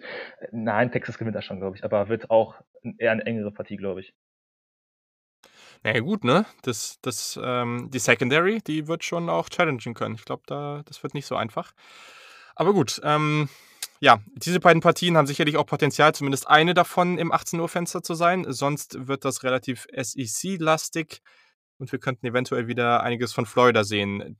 Die bekommen nämlich Besuch von South Carolina und dann haben wir noch Missouri bei Tennessee. Da tippe ich auf jeden Fall auf Tennessee, da bin ich mir relativ sicher. Und in der anderen Partie, ich meine, South Carolina hat gerade gegen Tennessee verloren und Florida spielt sehr, sehr stark. Also da, gerade nach dieser Woche, finde ich es jetzt ganz, ganz schwer, da irgendwie gegen zu tippen. Da müssten sie jetzt schon einen enorm guten Gegner haben. Daher bin ich mir hier relativ sicher bei den beiden Spielen. Da stimme ich zu, ja. okay, ja, das äh, können wir ja auch teilweise so, so einfach machen, weil man braucht ja auch nicht mehr rein interpretieren, als da ist. So, und dann sind wir im 21.30 Uhr Fenster und da haben wir das erste, auf dem Papier zumindest erstmal ziemlich gute Spiel und sehr, sehr wichtiges Spiel vor allem für Texas AM. Texas AM besucht nämlich Alabama und das ist natürlich ein richtiges Brett und das ist ein ganz, ganz großes Spiel für Mond. Ich muss wirklich sagen, ich war ja immer einer der Fans, aber ich habe einfach das, ich habe, ich fühle es gerade nicht mit Texas A&M und ich habe das Gefühl, die werden hier einfach völlig aus dem, aus dem Stadion geschossen. Also ich tippe hier ganz klar Alabama aber äh, überzeugt mich gern vom Gegenteil. Ja, also wenn, wenn die Aggies schon Probleme haben, gegen Vanderbilt Punkte zu scoren, ich meine, wie soll man bitte dann gegen Alabama klarkommen? Und ja, äh, Texas A&M hat zwar viele Starter zurück, aber jetzt gab es auch noch in den letzten Wochen ein paar Opt-outs. Ähm, das wird deutlich werden und ja, Kellenmond, äh, da fährt der Zug langsam ab, muss ich sagen. Ja, das stimmt. So, dann haben wir UNC bei Boston College. Boston College hat ja ganz gut gespielt zu Beginn der Saison. Jetzt äh, dieses Wochenende ganz knapp das Ups, äh, Upset gegen, ich glaube, Texas State äh, vermieden. Ja, UNC war aber nicht so besonders überzeugend. Das muss man vielleicht auch sagen. Also ich tippe jetzt hier mal auf UNC, weil dazu habe ich sie einfach zu hoch gerankt. Das kann ich jetzt hier nicht bringen. ähm, aber äh, hast du irgendwelche Zweifel an UNC und wer ist dein Pick? Ja, die hatten halt jetzt äh, spielfrei gehabt, äh, da das mhm. Match gegen Charlotte äh, ausgefallen ist. Ähm, ja, aber ja, UNC war nicht gut, aber äh, waren halt einige Teams im ersten Spiel gefühlt nicht gut und konnten dann schon nochmal ein bisschen äh, zurückbouncen. Ich sag nur SMU. Ähm, deshalb ja, ich habe auch UNC viel zu hoch in meinen Rankings gehabt, dass ich äh, da für Boston College äh, Stimme. Deshalb ja, North Carolina gewinnt. Okidoki. Dann haben wir ein sehr, sehr, oh, sollte ein sehr, sehr unterhaltsames Group of Five Matchup sein. Und zwar ist das Memphis at SMU. Und das finde ich gar nicht immer so einfach, weil Memphis hat schon viel Talent, das muss man schon sagen. Mhm. Aber gleichzeitig, ich meine, SMU hat relativ deutlich heute gewonnen. Die Passing Attack war aber gar nicht mal, war gar nicht so gut. Also Shane Bichelle war eigentlich relativ durchschnittlich. Ähm, ich habe jetzt aber auch nicht viel davon gesehen. Ich, ich gehe jetzt einfach mal auf SMU, die spielen zu Hause und ich, ich ja, mag SMU auch ganz gerne. Aber ich könnte mir erstens vorstellen, dass es ein Shootout wird und ich kann mir genauso gut vorstellen, dass das in jegliche Richtung geht. Also ist für mich ein Duell auf Augenhöhe. Wen siehst du? Ja, also vorne? SMU hat ja schon, sieht man vielleicht den Vorteil, dass sie schon ein paar mehr Spiele gemacht haben. Die stehen ja schon mhm. 3-0, während Memphis erst 1-0 steht. Ja, ähm, hm, SMU enttäuscht mich leider ein bisschen. Ähm, auch in der Defense zum Teil sieht nicht, nicht so gut aus. Wenn du SMU nimmst, dann nehme ich halt dann Memphis und gut ist. Ja, okay. Okidoki, dann haben wir noch das äh, Partie der in Klammern fast Upset-Unis. Nämlich äh, spielen jetzt äh, Texas Tech und Kansas State gegeneinander. Sonst jetzt nicht so die unglaublich unterhaltsamste Partie. Aber ich glaube, nach der Woche fand ich es jetzt auch nochmal relevant, die beiden äh, hier reinzunehmen und zu tippen. Und ich finde es spannend, weil Kansas State war ja schon wirklich gut. Aber irgendwie habe ich das Gefühl, dass Texas Tech das jetzt gewinnt. Also, dass sie jetzt ähm, ja, diese Offense nochmal rausholen. Und da weiß ich nicht, ob Kansas State so sehr mithalten kann. Und Alan Bowman war wirklich stark. Und ja, also deswegen gehe ich auf Texas Tech. Da muss ich leider mitgehen. Ich finde den Floor bei Texas Tech einfach irgendwie zu hoch mit Alan Bowman und den drei sehr guten Wide Receivern. Und mhm. Kansas State kam halt wirklich nur dadurch zurück, dass die Oklahoma Defense so viele Big Plays zugelassen hat. Äh, ja, ich bin auch für Texas Tech, obwohl Kansas State ja diesen großen Upset äh, ja, erzielt hat. Ist ja auch oft so, dass man gerade nach so einem Upset oder so einer extrem intensiven Woche dann so einen Letdown hat. Das ist ja nichts Ungewöhnliches im College Football oder allgemein im Leben. Jetzt werden wir noch ein bisschen philosophisch. um 22 Uhr, und das ist ganz interessant, es gibt irgendwie so ein paar Partien, die so eine gefühlt so eine Konsequenz aus diesem Spieltag sind. Also Ole Miss und Kentucky haben ja beide gute Partien geliefert und waren auch äh, gut im, im Rennen mit dabei, aber haben gegen Favoriten eben verloren. Und jetzt kommt Ole Miss nach Kentucky. Und das ist ganz, ganz spannend, weil ich war ja so lange auf dem Kentucky-Bandwagon. Und das war ganz gut, aber es hat mich auch nicht so extrem überzeugt. Und irgendwie Ole Miss mit Matt Corral und Jaron Ely und Elijah Moore und das ist schon richtig, richtig gut. Also ich könnte mir vorstellen, dass das eine super coole Partie wird, aber irgendwie schreit bei mir jetzt alles, dass ich hier Ole Miss tippen muss. Und das Hätte ich vor ein paar Wochen äh, nicht gedacht. Das muss ich einfach so sagen. Überrascht mich auch gerade, muss ich sagen, dass du da deine, deine großen Kentucky-Sympathie äh, äh, ja. zur Seite stellen musst. Ja, ich meine, wenn, wenn, Wen siehst du von? wenn, wenn Terry Wilson jetzt wieder so, so einen dämlichen Fumble hat wie gegen Auburn, der irgendwie ohne Kontakt plötzlich den Ball einfach fallen lässt, in, äh, ja, es ist ganz schwer, ähm, ich sag trotzdem Kentucky. Mhm spielen ja auch zu Hause. Also es ist dieses Jahr nicht so ein großer Faktor. Ja, das ist nochmal eine Frage zwischendurch. Wie, wie nimmst du das gerade wahr? Also ich persönlich, natürlich hat man nicht diese extremen Atmosphären, so, ne? Jemand kommt, also so vorm Spiel, diese, diese Bilder durch Stadion und diese kranken SEC-Atmosphären oder jetzt bei so Teams, die dann noch reinkommen wie Penn State. Aber ich finde, wenn man es guckt, also mir fällt es, ich vergesse es immer relativ schnell, dass da jetzt nicht viele Leute im, im Stadion sind, oder? Ja, also manchmal sieht man halt etwas seltene, äh, ja, ja klar. ungewöhnliche Kamera-Blickwinkel, äh, sage ich mal. Vor allem, wenn es dann, keine Ahnung, Ende des Quarters ist, dann siehst du halt immer die, die leeren Felder meistens oder halt auch dann nur die vereinzelten Zuschauer, die ins Stadion gehen dürfen. Aber ja, so wirklich auffallen tut es mir auch nicht. Aber ich glaube, man hat sich auch langsam schon dran gewöhnt, dass es halt einfach nicht voll ist in Sportstadien. Ja. Ja. Voll. So, und dann um 1.30 Uhr haben wir das nächste große Matchup in der SEC. Und zwar trifft dabei Auburn, die ein, ich sag mal, solides Spiel hatten, auf Georgia. Und Georgia war ja am Ende dann noch ganz gut, aber sicherlich gibt es da einiges zu tun. Und deswegen frage ich dich, ist das die Chance für Auburn, hier jetzt in, mal so ein richtiges richtiges Ausrufezeichen zu setzen? Ich hatte ja Auburn relativ hoch äh, bei, meinen, bei mhm. meinen Top 10 gehabt und ich meine, nach so einem Spiel von Georgia, da, wenn ich jetzt, wann dann, ne, ganz ehrlich. Und ich, ich so, äh, ja. die spielen zwar bei, äh, bei den Bulldogs, äh, aber äh, für mich geht da auch Auburn als Favorit ins Spiel, weil ich weder von äh, Devon Mathis als auch von Stetson Bennett äh, viel Gutes gesehen habe. Ich denke mal, das Spiel wird relativ knapp sein. Äh, Georgia Defense ist echt stark mit LeCount und Co. Ähm, aber im Endeffekt gewinnt die bessere Offense und das ist dann halt Auburn. Deshalb schlägt Auburn Georgia. Okidoki. Ja, gehe ich, geh ich wie gesagt mit. Ähm, Finde ich spannend. Also es ist eine sehr interessante Partie. Und vor allem ist ja auch die Frage, war JT Daniels wirklich so knapp davor geklärt zu werden? Also könnte er vielleicht nächste Woche spielen? Das stimmt, ja. Das würde für mich sicherlich einiges verändern. Ich würde trotzdem auf Auburn tippen, aber ich glaube, JT Daniels ist nochmal ein heftiges Niveau drüber. Also für mich ja auch ein Quarterback, der eigentlich das Potenzial hat, in der NFL ein sehr, sehr guter Spieler zu werden. Deswegen bin mal gespannt, wie sich das entwickelt. Mhm. So, und dann jetzt eine Partie, die ist ja eigentlich interessant. LSU reist zu Vanderbilt. LSU verliert diese Woche und enttäuscht echt schon relativ stark. Und Vanderbilt verliert knapp gegen Texas AM. Also es könnte natürlich auch sein, dass LSU jetzt mit diesen ganzen Abgängen und allem, was so passiert ist, so völlig ins Bodenlose fällt. Für wie realistisch hältst du das? Nach, äh, prinzipiell würde ich da zustimmen. Allerdings finde ich, ist einfach Vanderbilt dafür einfach zu schlecht. Für mich ist Vanderbilt die, das schlechteste Team in der, ja, mit, mit eines der schlechtesten Teams und ich, ich sehe da eigentlich äh, nicht viele Zweifel an LSU, dass sie das gewinnen. Ich glaube so, dass sie relativ hoch gewinnen werden, weil die jetzt äh, nach dieser enttäuschenden Leistung gegen Mississippi State jetzt äh, doch noch zeigen können, was in ihnen steckt. Auch vor allem beim, beim Miles Brennan.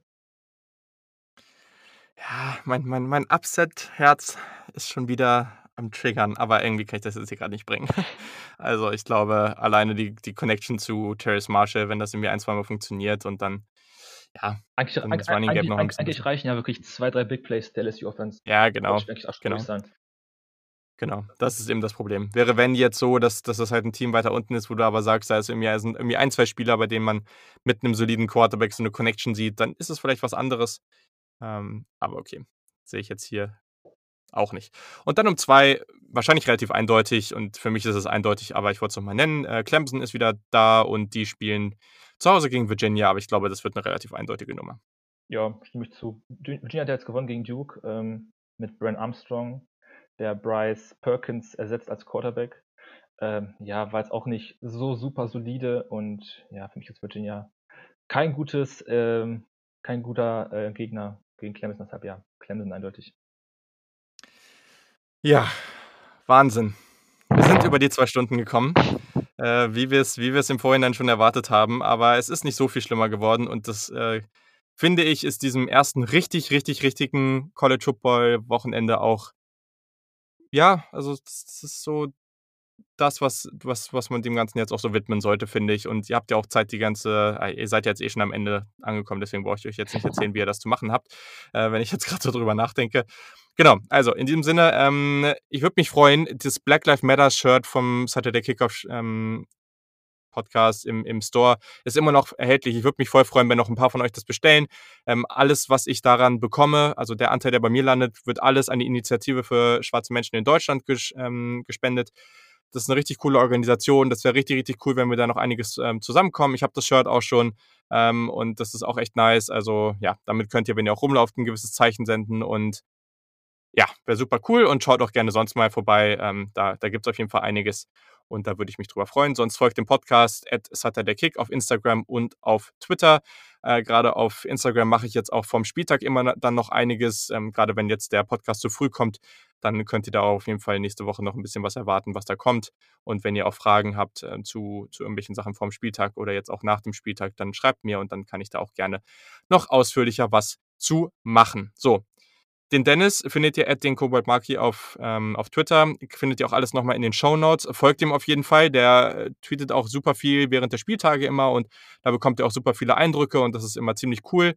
Und ja, vielen, vielen Dank, dass du dir heute am Sonntag so viel Zeit genommen hast. Hat mir sehr, sehr viel Spaß gemacht und ich hoffe, wir kriegen es bald mal wieder hin. Ja, ich danke dir vielmals für die Einladung. Äh, hat Spaß gemacht, nochmal den Spieltag zu recappen. Äh, hier haben wir leider schon 14 Uhr. Ups. ja, Dankeschön und ja, auf eine wieder sehr spannende Woche nächste Woche. Ähm, College Football. Definitiv. Ich glaube, das können wir alle so erwarten und das wird wieder richtig cool. Ich bin unglaublich heiß. Ich muss sagen, ich hatte ein paar Wochen so ein bisschen so so ein Downer, aber das liegt vielleicht auch daran, wenn man die gesamte Offseason nie eine Pause macht. Ähm, ich habe ja beim, beim Podcast auch keine einzige Woche Pause gemacht. Dann, also vielleicht braucht man dann irgendwann auch mal so eine kurze Auszeit, aber genau, das äh, habe ich einfach nicht gemacht. Deswegen war ich am Anfang noch so ein bisschen noch nicht ganz so drin. Aber nach dieser Woche bin ich so richtig heiß. Es hat gestern unglaublich viel Laune gemacht. Also ich bin jetzt wieder so richtig drin und dementsprechend geht das die nächsten Wochen auch weiter. Also viel Spaß dabei, habt eine hervorragende Woche und bis zum nächsten Mal. Ciao.